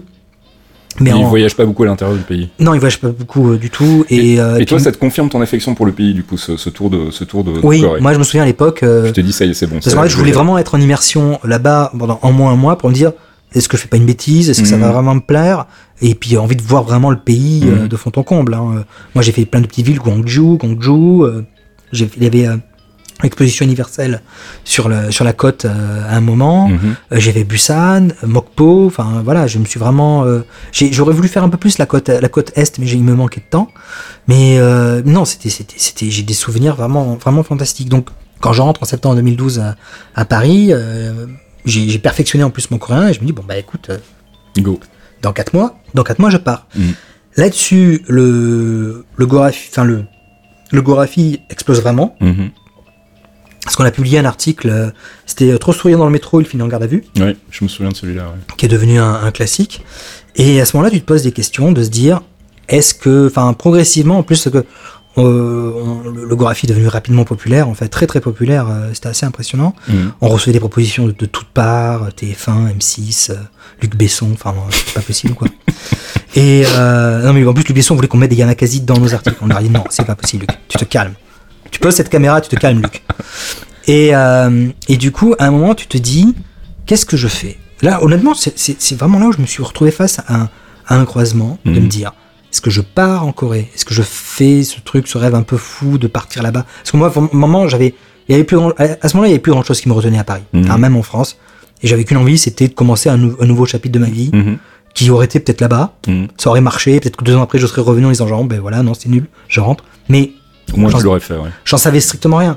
Mais pour la première fois, et ça m'a fait penser à l'époque quand je suis parti de, de Bordeaux à, à Paris, de me dire, t'es face à, à un choix qui va vraiment probablement décider les 15, enfin, les 10, 15 ans de ta vie, quoi. Mhm. C'est c'est un choix très lourd, quoi. Et tu te dis, qu'est-ce que je fais? Je J'y vais ou j'y vais pas? J'y vais au culot euh, Je fais, je, je, je, rejoins le site, je, je on bosse dessus, j'en fais mon métier. Et, et puis finalement, j'en ai fait, je, ne suis pas parti. Euh, je me suis vraiment posé la question en plus. Je me suis vraiment dit, est-ce que, est-ce que je fais pas une bêtise? Est-ce que je ne ferais pas mieux de partir? Et non, je, je, je suis resté. On a, on a travaillé. Euh, mon, mon associé euh, Pablo Mira Mhm. euh, re- nous a rejoint dès le mois de septembre. Mhm. Et ça a été fantastique parce que je crois que c'est une des rares personnes euh, avec qui, en fait, instinctivement, on se comprenait. Mhm. Dans, la, dans, les- dans, dans, dans la manière de, de l'écriture du texte, c'était comme si lui il était dans ma tête et moi j'étais dans la sienne. On avait, enfin, c'était, il y avait une relation. Une osmose. Oui. ouais. Et moi, je, moi, je me souviens, il, il nous arrivait même parfois d'écrire les textes à deux mains. C'est-à-dire que lui écrivait le haut, moi Mhm. j'écrivais le bas, on, et on se complétait au fur et à mesure. C'était un, un- un- c'était un truc de fou. Tu penses que le site aurait pu marcher sans lui? Non. Non? Non, non, non, non. Et euh, si tu veux, c'était, c'est, une osmose de, de euh, tu vois, t'as Jean-François déjà au-dessus, qui, qui est là, qui nous illumine de sa, de sa sagesse. Mais euh, non, il, est, il était, c'était un, comment dire, un, enfin, indivisible quoi. C'était un moteur aussi pour Ah mais clairement, Ouais, non ouais. mais moi j'arrivais avec des idées, il arrive, il arrive avec ses idées et, et voilà, il y a, il y a- je pense qu'on n'aurait pas fait, on ne serait pas allé jusque là où, euh, où on est. Et, euh, et il, a, il avait, il a une manière aussi de voir les choses Mhm. qui, qui beaucoup plus, comment dire, euh, carré que moi, par exemple. Moi, je suis quelqu'un de bordélique. Je suis complètement pas, euh, je suis capable de m'organiser et Mhm. tout. Euh, euh, lui, il est beaucoup plus carré. Donc, Ça, vous vous clairement. complémentaires en plus. Ah, complètement. Moi, c'était, c'est un peu la, c'était un peu la, la, la tête pensante pendant que moi j'étais un petit peu le, voilà. Ouais. Mais non, c'était vraiment un travail d'équipe euh, fantastique. Puis après, il y avait, il y avait des autres auteurs euh, qui nous ont rejoints et, et honnêtement, voilà, on- faut, je- moi je veux pas tirer la couverture à moi. Ouais, et il faut leur rendre justice. il faut leur rendre justice. Ils ont, il y a des, il y a des, il y a des auteurs. euh, euh, moi, je suis content d'avoir découvert ça, découvert certains auteurs qui sont vraiment, vraiment, vraiment fantastiques. Tu vois, par exemple, je sais pas, moi, je pense à Eric Brunet. Mhm. qui a beaucoup écrit pour nous, qui est fantastique. Mhm. Euh, Robert Ménard, qui a beaucoup écrit pour nous, et euh, qui est vraiment très très bon. Et Nadine Morano aussi, qui a, qui a signé, euh, et vraiment des gens fantastiques. Vraiment, euh, un talent d'écriture, euh, waouh. Cette rédaction de All Star, ça. Ouais, donc le site, le site explose, euh, explose littéralement très vite en fait, euh, à partir du moment où toi tu rejoins, tu rejoins l'équipe, on va dire, pour, C'est ça. pour, conserver la fiction. Mais là, il y, a- il y a quelque chose qui, qui vient de me revenir et C'est une petite histoire amusante. Euh, quand j'étais gamin, Mhm. mon, mes parents m'avaient offert un, un radiocassette et tout, et, et avec un, un micro. Euh, je, je devais avoir peut-être euh, 12-13 ans, quelque chose comme ça. Mhm. Donc je pouvais m'enregistrer, je faisais des voix avec mon micro et tout. Et euh, je me souviens, j'ai- j'écoutais, on écoutait, enfin j'écoutais beaucoup France Info à l'époque. Mhm. J'ai je suis le seul gamin de, de 15 ans qui écoutait, qui écoutait France Info. Et ou les infos, même j'adorais le jingle de RTL là. Tan, tan, tan, tan, Mhm. Parce que je savais qu'il y avait des trucs importants qui allaient arriver. et, et je me souviens m'être enregistré, avoir enregistré le, le, le, le- le jingle d'RTL, d'avoir mis un peu de musique auparavant, et comme si le jingle a- l'interrompait. Et, et moi, je, je faisais espèce de flash info avec euh, les extraterrestres arrivent et tout. Mhm. Et j'avais placé le, le, le- la radio, enfin la, cassette dans, un, dans, dans, un- dans le radio de cassette de ma mère. Je l'avais mis en marche et j'avais mis peut-être 5 minutes de chanson auparavant pour noyer le truc. C'est ta guerre des mondes. C'est ma guerre de- des mondes à moi. Ça. Ça a été un échec total. Quoi, les gens sont pas sortis dans la rue en hurlant. euh, Non mais je pense qu'elle n'a même pas. Elle a pas, elle pas Ils ont citer, pas fait. capté quoi. Ouais, Ils d'accord. ont même pas. euh, Ah, la déception. à la déception totale. Et le pire, c'est quand j'ai réécouté ça quelques, quelques années plus tard, j'étais genre, oh, mais quelle horreur C'était nul J'avais tellement honte. Mais euh, non, mais c'est pour, c'est, ça montre que ouais, j'ai, eu ça dans le sang euh, Très vite, ouais. très vite. Et, euh, et puis il y a aussi un autre truc aussi, en fait, que je, que je, que j'avais pas abordé, euh, qui est, je sais pas si je l'avais abordé la dernière fois, je crois pas, mais qui est, qui est moins drôle, on va dire. Et qui peut-être aussi a influencé sur ma, ma manière d'écrire, Mhm. euh, c'est qu'en fait j'ai eu une adolescence qui n'a pas été facile Mhm. parce que bon j'étais un peu le, geek- le seul geek en milieu rural Ouais. et on avait un peu on avait un peu dit que être Ouais. geek en milieu rural euh, Ouais, c'est pas la fête tous les C'est jours. pas la ouais. fête. T'es C'est plutôt un peu, t'es, mis à l'écart, t'es un peu le marginal. euh. c'est voilà c'est c'est un peu le bully et moi j'aime beaucoup euh, le The Faculty de, de Rodriguez parce qu'il Mhm. a vraiment saisi exactement ce qu'était le, le, le bully et moi ce que j'ai ce que je ce que, ce que j'étais à l'époque Ouais, ouais. et j'étais tellement pas bien j'avais vraiment l'impression que ma vie était nulle il m'arrivait rien et tout et j'ai viré mythomane littéralement ah. Et c'était, ça a duré, je crois que ça a duré trois ans, quelque chose comme ça. Et, euh, et je raconte, bah, je racontais n'importe quoi. C'était, mais je, je- j'ai trop, j'oserais, pas- vous dire ce que je, ce que je racontais. C'était, c'était très gênant, c'était très gênant. Et, mais le pire, c'est qu'en fait, quand tu tombes là-dedans, c'est tellement facile. Que C'est très dur. En fait, c'est, pas de tomber dans la mythomanie qui est facile, c'est d'en sortir. Parce que tu, c'est tellement simple d'inventer des trucs, Mhm. de, de balader les gens, t'inventes tout ce qui passe dans la tête C'est pas une manière de te protéger aussi un petit peu? Je sais pas. Je pense que non. euh, je, je pense que j'avais. Je pensais que j'avais l'impression d'avoir une vie inintéressante alors qu'en fait, enfin, ou banale. Ah, ah. Je me souviens à l'époque, je pensais que j'étais banal, il n'y avait rien d'intéressant. Rétrospectivement, non, j'avais pas de quoi de me plaindre en fait. Mais euh, voilà, j'avais une vie normale, mais pas banale en fait. Bah, je vais te faire une confidence, j'ai eu, un- j'ai eu une petite phase mytho aussi euh, quand j'étais, euh, quand j'étais, alors peut-être un petit peu plus jeune, je devais avoir 8-9 ans, je me souviens qu'à l'école, euh, à l'école où j'étais, on avait une tradition qui était le lundi matin de, de raconter son week-end en fait, Mhm. et j'avais des potes qui faisaient des choses fantastiques pendant le week-end, qui allaient en, en voyage à l'autre bout de la Belgique, etc., enfin qui, qui faisaient des choses intéressantes, et moi j'avais jamais rien de très passionnant Mhm. à raconter, en tout cas c'était cette impression-là que j'avais. Bah, j'avais ça aussi, ouais, Et, vrai, et du coup, c'est vrai que je me suis retrouvé à un moment à commencer à inventer des histoires et il y a eu une espèce de prise de conscience immédiate que c'était, ça marchait en fait, ça Mhm. faisait rire les gens, euh, ils étaient tout à coup attentifs, machin, etc. Puis à un moment, j'ai poussé le bouchon trop loin et ça a commencé à se voir. Et euh, bon, le prof a écrit euh, des courriers à mes parents, Mhm. expliquant qu'il fallait que je me calme, etc. Qu'il fallait peut-être aussi que je voie un psy. Mais mais mais j'ai connu ce passage-là aussi. Et moi, il y avait peut-être aussi, un- un- comme tu dis, un- un- une envie de combler une impression de vide en fait. Oui, puis de reconnaissance des gens. c'est ça, d'avoir besoin de devenir intéressant. C'est ça, fait, exactement. que, s'inventant des histoires. c'est ça, que tu dises, ah tiens, je vais être le centre de conversation des gens. Mm, mm, Les gens vont me regarder parce que j'ai, je, je- je ne suis pas, euh, enfin, je suis un, un quelqu'un à part. mm. Et, euh, et ça a été terrible parce que je me, je me souviens à l'époque, je suis en train de faire un peu ma psychanalyse en direct. hein, Excusez-moi. Vas-y, allonge-toi dans le Je vais canapé. mélanger. Et non, non, mais c'est, c'est- je me souviens que c'est, c'est vraiment une période. J'ai, j'ai- un jour, j'ai pris confiance, conscience que euh, je faisais de la merde. C'est pas comme ça qu'il fallait faire Mhm. que si tu veux que les gens t'apprécient, être, être soi-même. Et je me souviens, j'ai, je suis- j'ai continué un peu au lycée, mais ça n'a pas duré longtemps. Ça a duré, euh, ça a duré trois mois. Et puis, euh, à un moment, j'ai dit à mes potes, écoutez, voilà, faut que je vous dise un truc. Ce que je vous ai dit là, c'est, c'est de la merde, c'est faux, Mhm. patati patata. Et Ils ont été sympas, ils en ont pas tenu. Ils m'ont dit, ouais, ok, bon, t'inquiète, c'est pas grave. Mhm. Et, et du coup, voilà, enfin, à un moment, tu vois, parce que moi je me souviens, bon, au collège, au- autant au collège, j'ai- jamais affronté euh, Mhm. le truc. Mais euh, quand j'arrive au lycée, je leur ai dit, écoutez, voilà, euh, là j'ai dit de la merde, tout ça c'était du blabla. Mhm. Donc, euh, je leur ai dit pourquoi, je leur ai expliqué, écoutez, voilà, j'ai un petit problème. Et ils ont été super compréhensifs. Et à partir de là, je, me, je crois que, enfin, j'ai que j'ai complètement arrêté. Mhm. J'ai plus jamais euh, eu de, de crise ou de quoi que ce soit. euh, Mais ça explique encore un peu plus ça- ton affinité avec, euh, avec la, la Corée où tu disais que justement là tu pouvais exister tel que t'étais sans avoir à, à donner en représentation en fait finalement. Mais Tu- complètement. Et euh, puis même a- après, si tu veux, il y a, il y a plein de trucs. Moi, je me souviens, étant gamin, par exemple, j'étais un petit peu le, le- je me donnais en spectacle auprès des auprès des gamins. Je, je faisais des imitations de Thierry Leluron. Enfin, j'imitais Thierry Leluron imitant quelqu'un. Donc j'imitais Chirac, Mitterrand. euh, euh, et, et voilà, c'était j'étais un petit peu le, le, le chaud de l'époque euh, quand j'étais tout gamin. Et, et je sais pas pourquoi, à un moment, j'ai s'arrêté parce que Mhm. parce que mes parents, enfin, on a déménagé, on a quitté l'endroit où on était, donc j'ai pas. Mais je me souviens euh, euh, littéralement donner des, des, des, des trucs d'imitation dans la cour, et les gens étaient morts de rire et tout. C'était c'était trop. Ah si, je sais ce qui se passait. J'ai mué. oui, du coup la voix suivait plus. Ouais. Voilà. Non, mais c'était drôle. Et euh, mais du coup, ouais, non, ça m'a. J'ai. Je repense souvent à ce, à ce moment-là où, je- où, où j'ai eu mon, ma phase et j'en suis sorti. Mhm. Et, euh, et je sais qu'il y a d'autres personnes qui l'ont et qui des fois y retombent. Et c'est Mhm. pas facile, hein, Mhm. parce que c'est tellement facile. hein. Oui, c'est tellement. C'est le problème de la mythomanie, c'est que c'est euh, une drogue à laquelle on prend très très vite goût et surtout il n'y a pas de limite en fait. Non, tu voilà. peux inventer tout ce que tu Et c'est ça, c'est ça. Et moi, j'ai ré- j'ai j'ai j'ai réussi à, à maîtriser ça et euh, et voilà, garder ça pour moi et, et à dépasser Mhm. ça.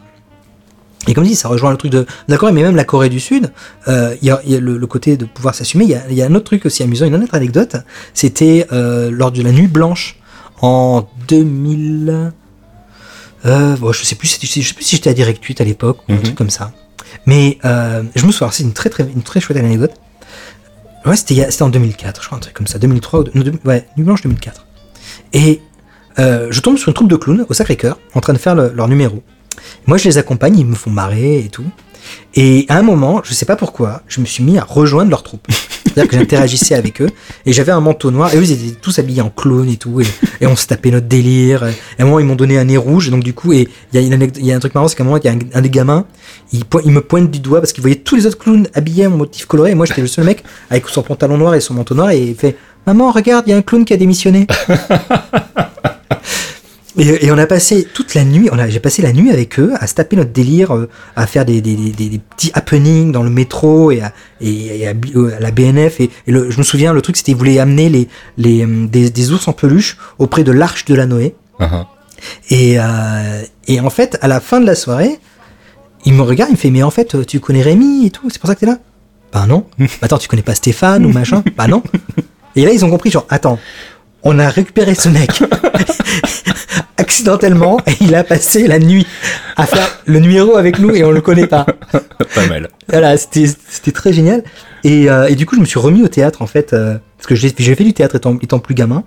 Et je me suis remis au théâtre, mais ça fait longtemps que j'en ai pas fait. Et euh, mais après, c'est une question de temps. J'a- J'aimerais bien m'y remettre et tout, mais c'est c'est Du coup, tu fais un peu de théâtre dans la vie. Ouais, waouh, c'est beau ce que tu dis. non, mais c'est vrai. Parce que je, je, je regardais en préparant l'émission, je t'en ai parlé la dernière fois, mais je regardais euh, euh, cette interview que tu avais donnée pour, euh, pour une masterclass que tu faisais, euh, je sais plus dans quelle école, une école d'informatique, je crois, un truc comme ça. Euh, oui, ouais, oui, c'est ça. Et euh, en fait, toute l'interview qui doit durer deux minutes, c'est euh, c'est du bullshit du début jusqu'à la fin, et c'est génial parce que euh, t'as t'as un, un, un espèce de débit complètement naturel quand tu racontes ça, une espèce de, de, de comme disent les Anglais, de delivery euh, très deadpan en fait, euh, genre pas sans rire, euh, et, et, et si tu fais pas gaffe, en fait, tu pourrais parfaitement croire à cette histoire. Et encore une fois, c'est un peu la philosophie du graphie, c'est-à-dire que c'est pas suffisamment débile Enfin, c'est souvent pas suffisamment débile pour qu'on se dise tout de suite, en- rien qu'en lisant le titre, oui, non, c'est sûrement une connerie. Et, euh, et ça rejoint un truc dont on discutait la dernière fois et que je voudrais réaborder cette fois-ci parce que je pense que c'était un passage assez intéressant. Euh, tu, tu me disais, euh, en fait, enfin moi je te demandais à, à- la semaine dernière si tu pensais avoir un, un- si tu pensais que les sites euh, satiriques, euh, parodiques comme le Gorafi et puis tous les suiveurs qui sont arrivés derrière, ou bien les, les précurseurs comme The Onion, avaient un impact en fait sur euh, sur euh, la, la, la, la crédibilité des infos aujourd'hui et sur le fait que bah, on sait que les gens vérifient pas les infos, Mhm. vérifient pas leurs sources et véhiculent tout et n'importe quoi sur les réseaux sociaux. Et toi, tu me disais pas tellement, j'ai pas tellement le sens de la responsabilité là. Par contre, je constate qu'effectivement, il y a une espèce de de tentative de détournement de cette, euh, cette logique de, de l'absurde dans les vrais titres en fait de la presse et principalement euh, la presse genre 20 minutes ou bien de la presse régionale où en fait on se rend compte qu'il y a des articles qui passent aujourd'hui qui seraient pas passés il y a 10 Non, ans. oui, c'est ça. Mais en fait, j'avais vu ça dans un, un graphique euh, américain qui comparait en fait les, la- le taux d'absurdité dans les news de The Onion et le taux d'absurdité dans les news du Washington Post. Mhm. Euh, et en fait, à un moment, tu constatais que, en fait, je pense que c'est dû au fait que les, les mecs du, du Washington Post ou d'autres d'autres sites américains voyaient que les articles du, des Union étaient beaucoup partagés, beaucoup Mhm. plus que les leurs, Mhm. et ils se posaient la question, mais pourquoi leurs articles sont plus partagés que nous? Et ils ont ils se disent, mais parce que leurs titres sont drôles. Mhm. Donc ils se sont dit, bah, on va faire la même chose. On va faire des articles absurdes ou trucs. Sauf qu'en fait, les articles des Union, bah, c'est de la satire.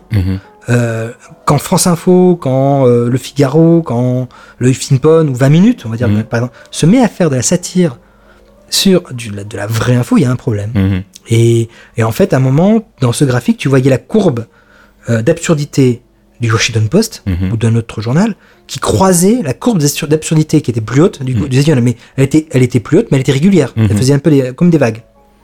Mais quand tu as cette courbe de croisement de flux, comme on dit, croisement de courbe, euh, ben là il y a un problème. Mais le problème il n'est pas pour The Onion ou pour nous ou pour un autre site d'info. Et le problème il est pour les sites d'info qui se Mhm. posent la question, c'est comment vous vous, vous, vous rapportez l'info. Et ça pose un problème après, plus pour nous, enfin pour les autres sites, parce que nous, qu'est-ce qu'on fait? Nous on se base sur les sites d'info Mhm. pour construire la grammaire du titre Mhm. Le, euh, le tu vois trop souriant dans le métro il finit en garde à vue Mhm. euh, euh, là je, en, en arrivant j'ai j'ai vu qu'on avait on a, on a un, un article qu'on a fait il y a trois ans c'était euh, Jérôme Cahuzac euh, euh, devient le premier politique à avouer avoir fait quelque chose de mal donc tu sais c'est- c'est c'est des, des titres qui sont absurdes dans la construction qui sont pas non plus trop absurdes c'est Mhm. pas du info du monde mais le truc c'est que nous à un moment euh, quand eux ils commencent à faire euh, trop de satire ou à vouloir forcer les, les lignes ben déjà eux euh, ben, ils perdent en crédibilité Mhm. Moi je me souviens mais vous avez pas peur que ça vous enlève une crédibilité moi je dis mais nous on n'a pas de crédibilité Oui, vous avez. vous- on s'en fout Ouais, c'est ça. ouais. voilà mais c'est vrai que Vous n'avez Bah- pas de déontologie en fait. Donc, non euh, de quoi Oui, voilà. voilà Euh, mais le, non le, le problème après c'est que ouais eux ils partent dans des constructions de titres et nous derrière on doit suivre parce qu'il faut que nos lecteurs reconnaissent la grammaire Mhm. du titre de presse Mhm. Donc le problème, c'est que quand un titre, la grammaire du titre de presse, la construction devient euh, what the trop what the fuck, Mhm. bah, nous, on- notre, titre s'en ressent, on est Mhm. obligé de, de, de suivre. Donc par chance, on a réussi à limiter, à, à maintenir un, un style et tout. Donc euh, voilà, eux, ils font leur, leur, leur tambouille. Mhm. Nous, on a maintenu notre manière de faire et ça fonctionne toujours autant et c'est cool quoi. On a, on Tu- a réussi à ne pas être trop déstabilisé par ça. Trop influencé, ouais. Tu lis, euh, tu lis de la presse euh, régulièrement? Enfin, oui, j'imagine, parce qu'il faut que tu puisses ton inspiration. Mais, En fait, il y a- euh, il y, a un moment dans l'année où je ne lis pas la presse, c'est le- entre le 21 décembre et le 3 janvier. les vacances. Voilà, c'est le seul moment où je coupe vraiment Internet. Un, un astéroïde peut taper la Terre et j'en ai rien à cirer. Je suis, je ne suis pas là. Faites comme si j'étais pas là. Et non, non, je, je, je, je- c'est en permanence. C'est du, mais c'est manger du titre, c'est bouffer du titre, comme je Mhm. dis, parce que tu, euh, ton cerveau emmagasine en fait la construction des titres. Et à partir de là, le, c'est là que se naît la tambouille du titre. Donc Mhm. comment on va créer euh, le, t'as- on- parfois tu as l'idée, mais l'idée n'est rien sans un titre qui va le porter. Et je dis souvent que, en fait, un titre, il est construit comme un, des wagons de chemin de fer. C'est-à-dire que tu as ton... Il faut que tous les éléments du titre correspondent entre eux. S'il n'y a pas de connexion, ton Mhm. train, il déraille. Mhm.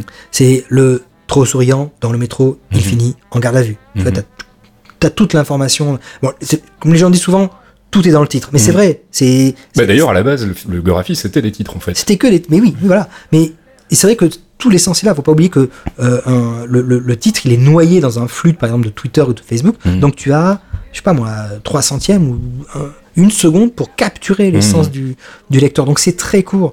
Et pour ça qu'il faut être vraiment, il faut que ça ressemble à un titre de presse. Il faut que quand il lise, il se dit, ah tiens, ça a l'air d'un titre de presse classique. Et à un moment, tu as un détail dans, ce, Mhm. dans la construction qui va l'interpeller. Qui Genre, te faire tiquer, ouais. et qui va le faire tiquer, et, ton- et qui, va, qui va faire bugger le cerveau, genre, qu'est-ce que c'est que ce titre? Qu'est- Qu'est-ce que je suis en train de lire? Et, les, et, et, et tout le, toute la construction est là. Ça, je, je, je c'est pas moi qui l'ai inventé. Hein, je, je tiens à rassurer mes, mes, mes les, les auditeurs. Ça, c'est des, des, des auteurs des The Onion, dont qui ils ont des mini conférences dispo sur YouTube et qui expliquent justement comment eux ils travaillent, comment ils, ils ont leur leur manière de faire. Mhm. Et j'ai, je, je me suis imbibé de ça et j'ai appris à partir de là justement pour bien construire. euh, C'est un truc dont on n'a pas forcément conscience non plus, c'est que c'est euh, du serious business en fait, hein, c'est du vrai taf quoi. C'est Ah, pas, on, vous êtes pas en train de danser sur les bureaux à la rédac et en train de si, si, marrer. si, encore aussi. ce matin on l'a fait, tout, c'était super cool. Mais globalement, il y a un vrai travail derrière quoi. Il y a, il y a- Ouais, il y a- des fois, des fois. Mais généralement, on danse, tu vois. C'est un peu l'ambiance tout pas à mon poste. On se, on se tape des, des, des saumons sur la tête, on se met des, des yaourts dans la culotte. Non, c'est cool, franchement. Là, je sais qu'on en parlait la dernière fois, notamment on faisait le parallèle avec la rédac de Canard PC où, euh, où tu me disais la première fois que je suis allé chez eux, parce que vous bossez dans des locaux qui sont euh, relativement proches, euh, tu, tu avais été surpris par cette espèce d'ambiance religieuse. De en fait, j'ai discuté avec euh, Pipo Mantis, pour ne pas le nommer, euh, Ouais. et il m'a dit qu'en fait, la veille, ils avaient fait une grosse fête, ils étaient tous claqués. ils tous la gueule de bois. C'est pour ça que ce jour-là, ils disaient rien. Non, cela dit, moi je l'ai constaté aussi en y allant. C'est vrai que, et puis je l'ai vu aussi en bossant dans des rédactions comme, comme celle de Joystick. C'est vrai que on a toujours tendance à penser que quand on fait marrer les gens, on se marre aussi toute la journée au boulot, alors qu'il y a quand même malgré tout une part de taf. Et euh, bah, t'en parles très bien en, en- en expliquant l'analyse des titres euh, et euh, le fait que tu t'intéresses aux mécaniques aussi qui Mm. sont derrière tout ça. C'est pas juste de la rigolade et de la poêle. Non, c'est c'est c'est c'est c'est du taf. Hein. On va pas on va pas le cacher. C'est euh, c'est beaucoup beaucoup de travail pour arriver parfois à un ou deux titres. Mm. Donc euh, nous Vous à avez des réunions de rédaction On a des ça. réunions de rédaction, on a des, des, des, des- tout, tout est organisé, planifié. euh, quand l'auteur il a pas donné son nombre de titres suffisamment, il est frappé, euh, évidemment. hein. Mais non, c'est très sérieux et comme comme je dis souvent, euh, en fait, on le, le tout cela est construit en fait autour de trois thématiques. Il y en a une qui me manque, mais je vais peut-être la retrouver d'ici la fin du, du, du- de l'interview. En fait, c'est le côté qualité, Mhm, régularité, mhm, et je crois que c'est peut-être efficacité, je crois, mais je me souviens plus. mhm. Mais ou non, productivité. Ah, ça y est, je essayer de retrouver. Voilà. Non, c'est donc régularité, c'est publier de manière régulière, Mhm. tu vois, un- avec un rythme fixe. Le, le- le- le site a un rythme fixe de publication qui est immuable depuis euh, depuis 4 ans. Ça, vous avez une news le matin, une On news le l'après-midi. ma- euh, euh, 10h, 14h, parfois 14h, euh, 15h30. Mhm, Après, euh, ça se fixe en fonction de l'actualité. La qualité des textes. Aussi, qui est, qui est, qui est importante. Et, euh, et la productivité, c'est-à-dire que c'est pouvoir du faire sur la durée. Mhm. Et t'as beaucoup de sites qui se lancent parfois et qui font l'erreur de, par exemple, balancer 14 titres dans la même journée. Ouais. Euh, ils vont faire ça à 3 jours et puis à un moment, ils vont, les mecs vont être lessivés. Non, c'est pas comme ça. euh, faut, faut y aller mollo, faut y aller doucement, faut, faut euh, créer ton public, il faut pas l'assommer de, Mhm. de, de news parce qu'il va vite le, se lasser. Oui, puis il y a un problème de productivité aussi, C'est que, c'est que tu peux pas non plus être inspiré euh, pour écrire 20 news par jour. Quoi. Voilà. Et si tu, par exemple, si t'as, suppose, t'as 15 idées, tu Mhm. vas tout mettre 15, les 15 premières euh, Mhm. jours. Non, tu étales. Et du coup, ça te fait peut-être euh, deux semaines, Mhm. trois semaines. Non, tu crées progressivement. Après, il faut pas oublier que le Goraphile existe depuis 1826. Il s'est pas fait en une journée. C'était très très long.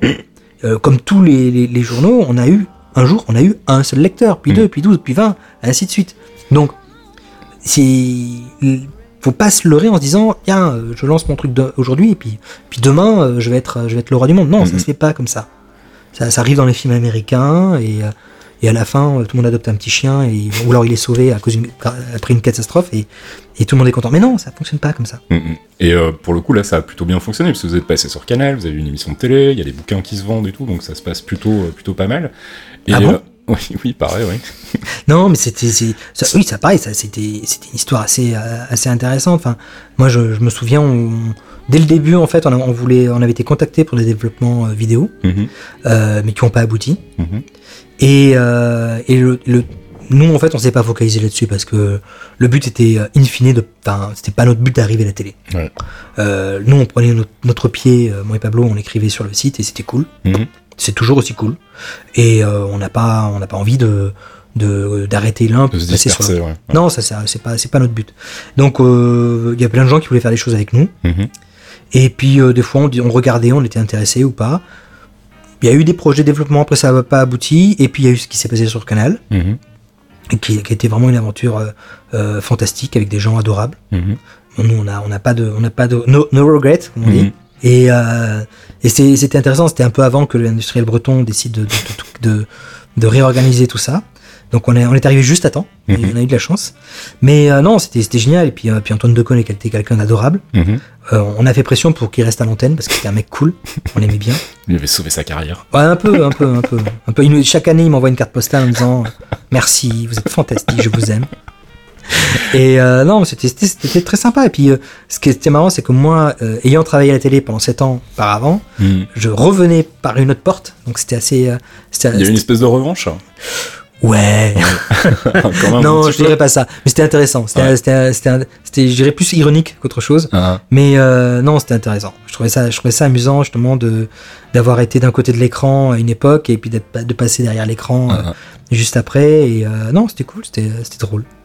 Et euh, il y a un autre truc dont je voulais parler, c'est euh, un peu euh, votre, votre rituel annuel du 1er avril. Moi, c'est un truc que je déteste, c'est le 1er avril, parce que c'est Internet et toutes les sources d'informations sont minées. Et, et le problème, c'est comme on le disait tout à l'heure, pour, pour, pour, enfin, ces, ces médias ont tendance à, à ne plus euh, utiliser le 1er avril pour faire des news vraiment déconnantes, mais ont tendance à essayer de faire des choses dans lesquelles, des, des- enfin, de dresser des pièges dans lesquels on tombe facilement, en fait, en annonçant des choses qui ne sont pas vraies, mais qui pourraient l'être. Et vous, vous avez décidé le 1er avril carrément prendre le contre-pied et de faire une news sérieuse qui est plus souvent même un édito en fait, Mm. un- une espèce de, de biais Bah, à, la, à la base, en fait, on voulait rien faire du tout le 1er Mhm. avril. On s'est dit, on va rien faire. Bah oui, parce Ça que tout le monde notre, le fait. Donc ça va être un jour férié, donc Ouais. euh, voilà, euh, c'est rien de, de, de, de, lutter avec des gens qui ont du talent. Mm. Et, euh, et en fait, on a reçu une avalanche de mails genre Eh, faites un truc pour le 1er avril, s'il vous plaît, s'il vous plaît, s'il vous plaît. Et euh, du coup, bah, on s'est dit tiens, on va, on, va, on va essayer, on va faire, on va voir ce que ça donne. Mm. Et on leur a redonné un petit peu la, la monnaie de leur pièce en Mhm. faisant un article un peu euh, bien, bien sec, en mettant les pieds dans le plat, comme on dit.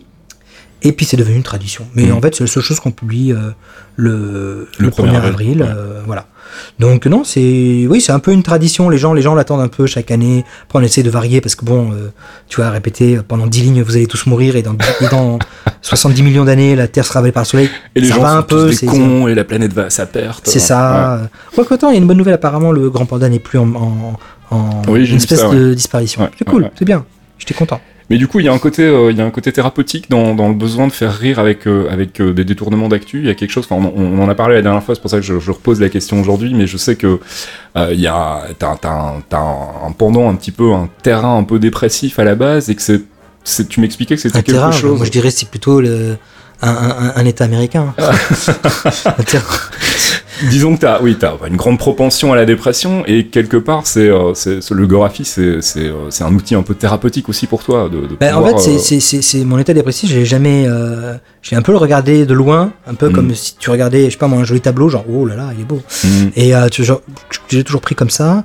Et il y a que récemment que j'ai un peu pris à, à, bras le corps parce que ça commençait à me poser, à me poser de sérieux problèmes à moi et, et, à, et, à, et à- et à plein de choses. Et euh, mais c'est vrai que c'est le, je dirais pas que c'est un terreau, mais en fait ça te, ça change la manière dont tu vois le monde en fait qui Mhm. t'entoure et, euh, et dans la manière dont tu vas le décrire. Et du coup, ça te donne des, du, mat, du, du matos en, en termes de, de, de, de- d'effets de style mm. et de comment pervertir la réalité. Tu penses que ça te donne un peu plus de pertinence aussi, peut-être, par rapport à la manière dont tu vois le, pas, c'est pas à moi de le dire, ça, par Mhm. contre, je sais pas. Les gens diront que c'est de la fausse modestie, mais je pense, je serais incapable de dire est-ce que ça me donne de la pertinence ou pas. Mm. Euh, je- je- quand les gens nous disent euh, ah, le Gorafi est vachement pertinent, le Gorafi est utile, euh, pff, ouais, enfin, c'est, aux, gens de le dire, et, de toute façon, c'est pas, on- n'est pas le Gorafi, c'est le Gorafi qui, qui, euh, qui fait son truc, c'est Jean-François qui fait sa, qui fait sa tambouille. Et si demain Jean-François me dit, écoute, euh, je vais te remplacer par un petit jeune euh, qui sort de l'école, bah écoute, je, je pourrais pas, je ne pourrais que tempérer. Mais j'irais créer, je sais pas moi, le bilération ou quelque chose comme ça, tu vois. Mais c'est un truc sur lequel t'insistes beaucoup. Hein. Le Gorafi, c'est pas toi, en fait. Non, bah c'est. Enfin, Euh, tiens, t'insistes dessus avec humour et, et détachement parfois, mais on sent qu'il y a quand même qu'en un fait, point de les gens, les, gens, les gens lisent le Gorafi, point barre. Ils lisent pas Ouais. machin qui est écrit dans le C'est ils s'en foutent. ouais, ouais. Euh, donc voilà, je dis clairement, oui, ils, sont, ils, en ont, ils en ont strictement rien à cirer. Et, euh, et du coup, ils lisent le Gorafi, et c'est tout. Mhm. Voilà. Donc, euh, il y a les humains derrière, hein, tu vois, c'est pas des robots Mhm. comme euh, la, la, la- P ou Reuters euh, Mm. euh, met en place. Quoique si, pour le, pour le prochain livre qu'on a mis en place, qui sortira en novembre prochain, on a mis des robots qui ont vraiment tout écrit. je je viens de vous donner, je viens de dropper une, une Scoop. news, un gros, un gros scoop. Mais ouais, non, c'est euh, les, les gens écrivent, les gens lisent, et puis, et puis voilà quoi. Mais toi, ça te sert, euh, ça te sert de- d'exutoire euh, par rapport à la- à la- à l'actu. Je sais qu'on a, on a une actu qui est pas facile, euh, surtout ces dernières années, et que ben. Mais le j'ai un peu l'impression même que ça, euh, ça, ça va en s'aggravant en fait. Ça. Et, euh, et souvent, je me dis comment réussir à prendre du recul par rapport à tout ça. Mhm. Euh, c'est pas facile, Mhm. c'est pas facile. Mais oui, c'est une espèce de d'exorcisation de l'actu, de, de, de, de, de l'actu, de soi-même. Après, euh, il y a beaucoup d'articles qui traitent pas forcément de l'actu, Mhm. euh, qui vont parler des gens en général. Donc là-dedans, des fois, tu peux mettre des trucs, des trucs personnels.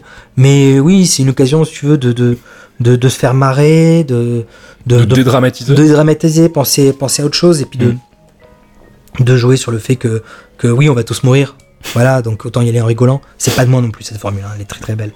Mais euh, voilà, la, la, la vérité, c'est c'est- c'est- c'est un peu ça, quoi. Je vais un peu de spoiler la fin de la vie de plein de gens là. Et on va terminer là-dessus, comme ça sera bien macabre.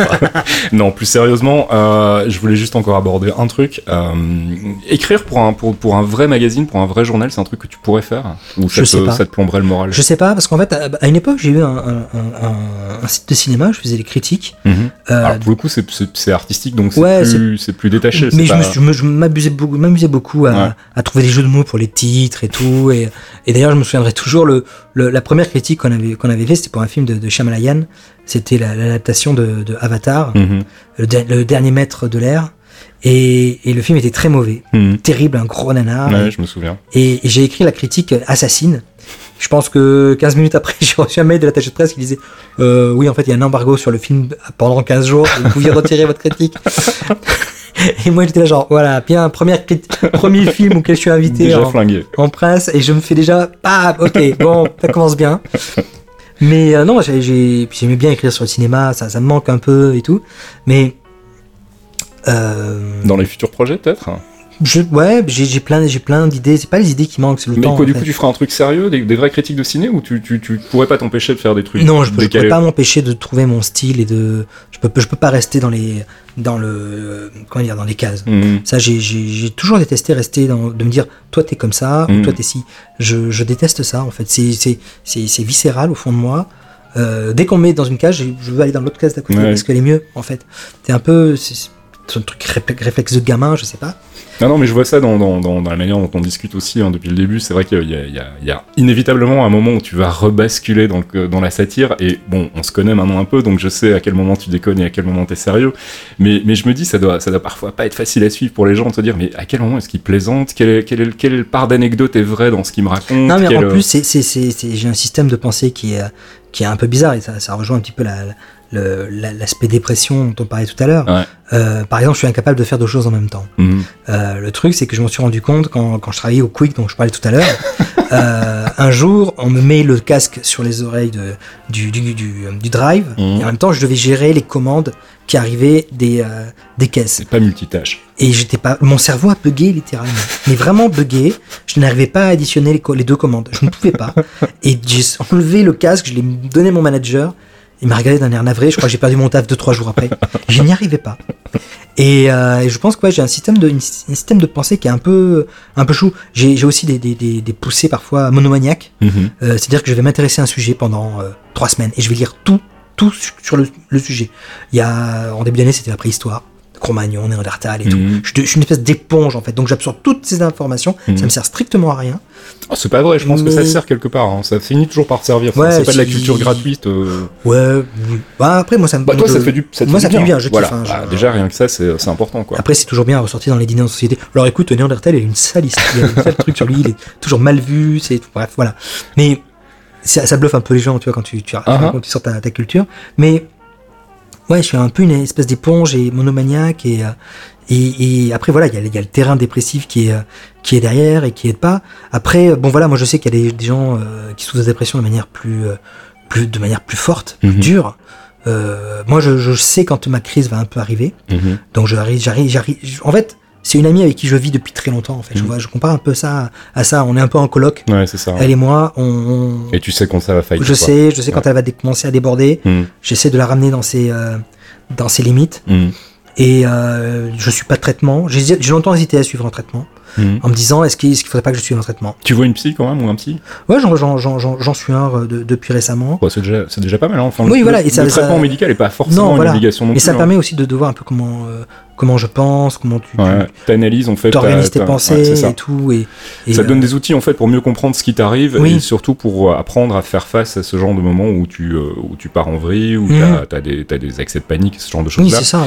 et après, derrière, effectivement, si t'arrives à un stade où t'arrives plus à contrôler sa main avec les outils qu'on te donne, effectivement, il faut envisager un, un traitement médical. Mais C'est absolument pas une nécessité non plus et je pense que c'est l'important c'est de se prendre en main en fait et de se dire bon je veux pas non plus que ça me pollue l'existence et que ça m'empêche de fonctionner mais euh, mais c'est pas pour autant qu'il faut virer d'un extrême à l'autre Non, non, et puis après, voilà, il y a, il y a plein de trucs. euh, Ça rejoint ce que je disais tout à l'heure par rapport à la, à la Corée.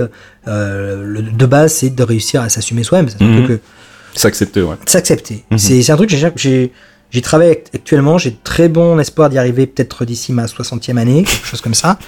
écoute on prend rendez-vous. 60 Mais non, c'est- de base, c'est s'accepter soi.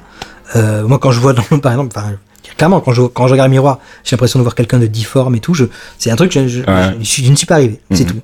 Euh, là, je vais réécouter l'émission, je vais entendre ma voix, ça va être horrible. euh, je me vois en image des fois euh, dans des vidéos, je suis là genre mais c'est Ah, ah, ah. c'est qui? C'est qui? Je me rem- je me reconnais pas. Donc voilà, c'est après c'est la, la relation qu'on a avec soi-même et Ouais. la mienne est un peu compliquée. Ouais, bah, c'est le plus dur, hein, c'est de s'accepter soi-même en fait, et surtout d'accepter ses défauts, d'accepter ses travers, et de se dire bon bah oui, je suis comme ça, mais en même temps, je peux pas y faire grand chose. Ah, et, et- et je me souviens les, les- les seuls moments, on va dire, où j'étais un peu bien dans ma peau, euh, Mhm. entre guillemets, hein, mais des, gui- des guillemets de, de taille euh, 72, c'est quand je faisais du théâtre, où Mhm. j'étais quelqu'un d'autre, C'est ça. voilà, où tu, tu, tu pouvais être euh, n'importe qui et tout ça, c'était c'est un exutoire total. Mhm. Euh, ou alors, comme je disais, en, en Corée du Sud, où je ne pouvais plus me cacher. J'étais t'es obligé de t'assumer et, euh, et, euh, et puis même, enfin voilà, moi je te dis, j'ai- une affection beaucoup pour les Coréens qui sont. euh, J'ai pris des murges avec eux, c'était euh, Mhm. fantastique. Les Japonais aussi, très adorables. Mais les Coréens, ouais. On a, je sais pas, il y a, il y a un sentiment, en plus, il y a un sentiment de, de mélancolie qui pèse dans la société coréenne, Ouais. euh, rapport au fait qu'ils ont beaucoup souffert de la, de la dictature, euh, ils ont été euh, très longtemps occupés par les Japonais. Et c'est une mélancolie à laquelle toi tu t'identifies. Complètement. Ouais. Mais si tu vois même les films coréens, il y a généralement pas de happy end. En fait, Mhm. ça se termine en happy un peu Un peu foireux ouais. et tout. Et en fait, c'est c'est le sentiment. euh, Là-bas, ils appellent ça le Han, qui est Mhm. aussi le nom du fleuve. Et c'est cette espèce de sentiment de mélancolie très pesant, euh, euh, un peu déprimant, qui, Mhm. qui va entraînant et tout. Et euh, oui, ça, c'est des petits détails qui m'ont touché. Euh, euh, en- où je me suis reconnu, quoi. Ouais, ouais, tout à fait, ouais, je comprends ça. Non, mais c'est quelque chose, c'est quelque chose auquel, auquel je peux m'identifier aussi, euh, ayant, ayant eu euh, des, des- des grosses périodes, ayant encore souvent d'ailleurs des grosses périodes de doute et des, des grosses problématiques d'acceptation de moi-même, en fait. C'est vrai que c'est un, truc qui me parle et qui résonne. Euh, et, euh, et ça me fait plaisir qu'on en parle parce que, parce que ça me, quelque part, ça a un côté un peu rassurant aussi de se dire, ah, en fait, euh, bah voilà, euh, t'as réussi. Enfin, on peut considérer que le, le est plutôt une réussite et que ça se passe bien, et on s'imagine toujours que les mecs derrière les choses qui marchent sont des gens arrogants, euh, qui, avec les dents qui rayent le, pla- le- le plancher, et c'est pas toujours le cas. Il y a aussi euh, parfois des gens qui ont plein de doutes, qui savent pas encore trop bien comment gérer leur succès ou, ou comment avancer, que, vers où ils veulent aller, etc. Et, euh, et c'est rassurant, je trouve, de, de, de, de- de voir qu'on n'est pas, euh, on n'est pas des cas isolés en fait, et que et qu'on a malgré tout encore toujours des doutes, même quand on a des choses qui se passent très très bien dans sa vie, quoi. Exactement. Mais après, bon, moi j'ai eu de la chance, je suis tombé sur Jean-François Bussière qui m'a m'a donné ma chance. Exemple parfait. Il m'a sorti voilà. du caniveau et euh, voilà, sans lui aujourd'hui, euh, bah, je, je serais peut-être resté à Direct 8. Alors le reste de la journée pour toi c'est quoi là? Il est, euh, il est 20h, 21h. Tu vas rentrer, tu vas écrire ou bien? Non, je vais pleurer chez moi pendant C'est 3 vrai heures après. Non, comme tous non, les non, je pense que je vais rentrer puis je vais écrire. Ouais. Je vais faire des câlins à mon chat. Ah, Et euh, Un chat qui s'appelle Thanos d'ailleurs. Oui. C'est quelque chose qui me parle moi qui suis fan de Marvel. ouais, ouais, mais je pense qu'en plus la, la personne qui l'a qui l'a appelé Thanos a voulu l'appeler Thanatos et que c'était Elle trop s'est long. plantée. Elle s'est plantée et raccourci ça à Thanos ou l'a ou l'a fait en pensant que c'était le nom euh, comme ça. D'accord. Parce qu'en fait, il était son, ses, ses frères et sœurs avaient des noms de, de déesses grecques. Ah, Il y avait Cérès, il y avait, euh, euh, je sais plus, je, crois qu'il y avait- je sais pas s'il y avait Athéna, mais en tout cas, il y avait des, des noms de, dé- de, de déesses grecques, de dieux et de déesses grecques. Et je pense qu'il avait voulu l'appeler euh, Thanatos ou comme ça, et elle s'est plantée, et du coup, c'est devenu mon, enfin, c'est devenu mon petit Thanos, et euh, Thanos, je, pense à toi, si tu m'écoutes. Voilà, on fait des bisous à Thanos. C'est ça. Bon, en tout cas, c'était bien cool de reparler avec toi, euh, Meria, donc, hein, on va t'appeler Meria parce que tu réponds pas quand on t'appelle Sébastien. Euh, et merci je- à toi de l'invitation. Bah écoute, avec grand plaisir, c'était cool. très, très et, puis, euh, et puis on te, on te recontacte si l'actualité l'exige, si tu as des nouvelles choses à nous, à nous partager, ou si tu te fais virer par Jean-François Bussière, on viendra, on viendra en parler ici, on, on fera, on lèvera les poings en l'air pour dire qu'il faut qu'il te réengage. Merci Meria en tout cas, et puis euh, bah, bonne continuation. Ben, merci. Au revoir. Ciao.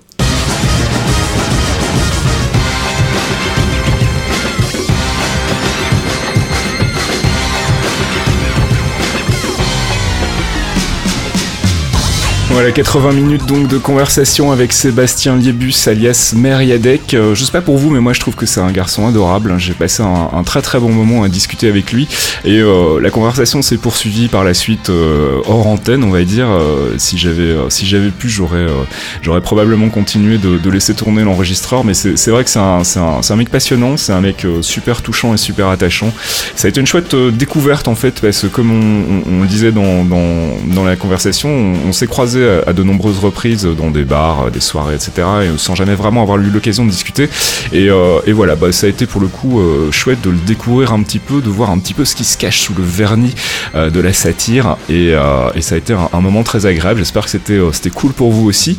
Euh, si tout va bien, normalement le mois prochain, alors, je voudrais pas vendre la peau de l'ours, mais je devrais recevoir euh, ma première invitée. Enfin, ça y est. Euh, si tout va bien, je devrais recevoir Vanessa Lalo qui viendra donc euh, s'entretenir avec moi dans le canapé. Si c'est pas le cas, ben euh, il y aura, il y a, d'autres invités sur la liste. Je vous tiens au courant de toute façon. Restez branchés sur geekzone.fr donc pour avoir toutes les dernières news euh, concernant euh, nos podcasts et, venez traîner donc dans, les threads idoine pour venir bah, faire vos commentaires, vos retours ou, poser vos questions par rapport à la, conversation qu'on a eue ici avec, Sébastien, avec Meria. Et, bon, on se donne rendez-vous donc le mois prochain pour un nouveau DLC. D'ici là, portez-vous bien et n'oubliez pas de venir faire un petit tour sur le Patreon si vous voulez soutenir Geekzone et si vous voulez qu'on continue à produire euh, des podcasts euh, d'Humain Maccabi. Euh, on aura normalement un tout nouveau podcast qui va arriver très très bientôt. Je vous en dis pas plus pour le moment, je tease un peu. Ça devrait, si tout va bien, être disponible dès la semaine prochaine et vous allez voir qu'on va changer radicalement de sujet. Je vous en reparle dès que ce sera bah, concret et qu'on pourra, qu'on pourra mettre ça en ligne. Voilà, en attendant, bah, je vous souhaite de passer une bonne fin de journée, une bonne soirée et on se retrouve très très bientôt sur geekzone.fr. Ciao 1, 2, 3. 1, 2, 3, 1, 2, 3. Est-ce que tu m'entends Pas trop fort, ça va Il y a des chips, si tu veux grignoter, n'hésite pas. Tu peux faire du bruit pendant qu'on enregistre, on est à la cool, mais à la limite. Ouais, bonne idée. Tu as plus de sens pratique que moi.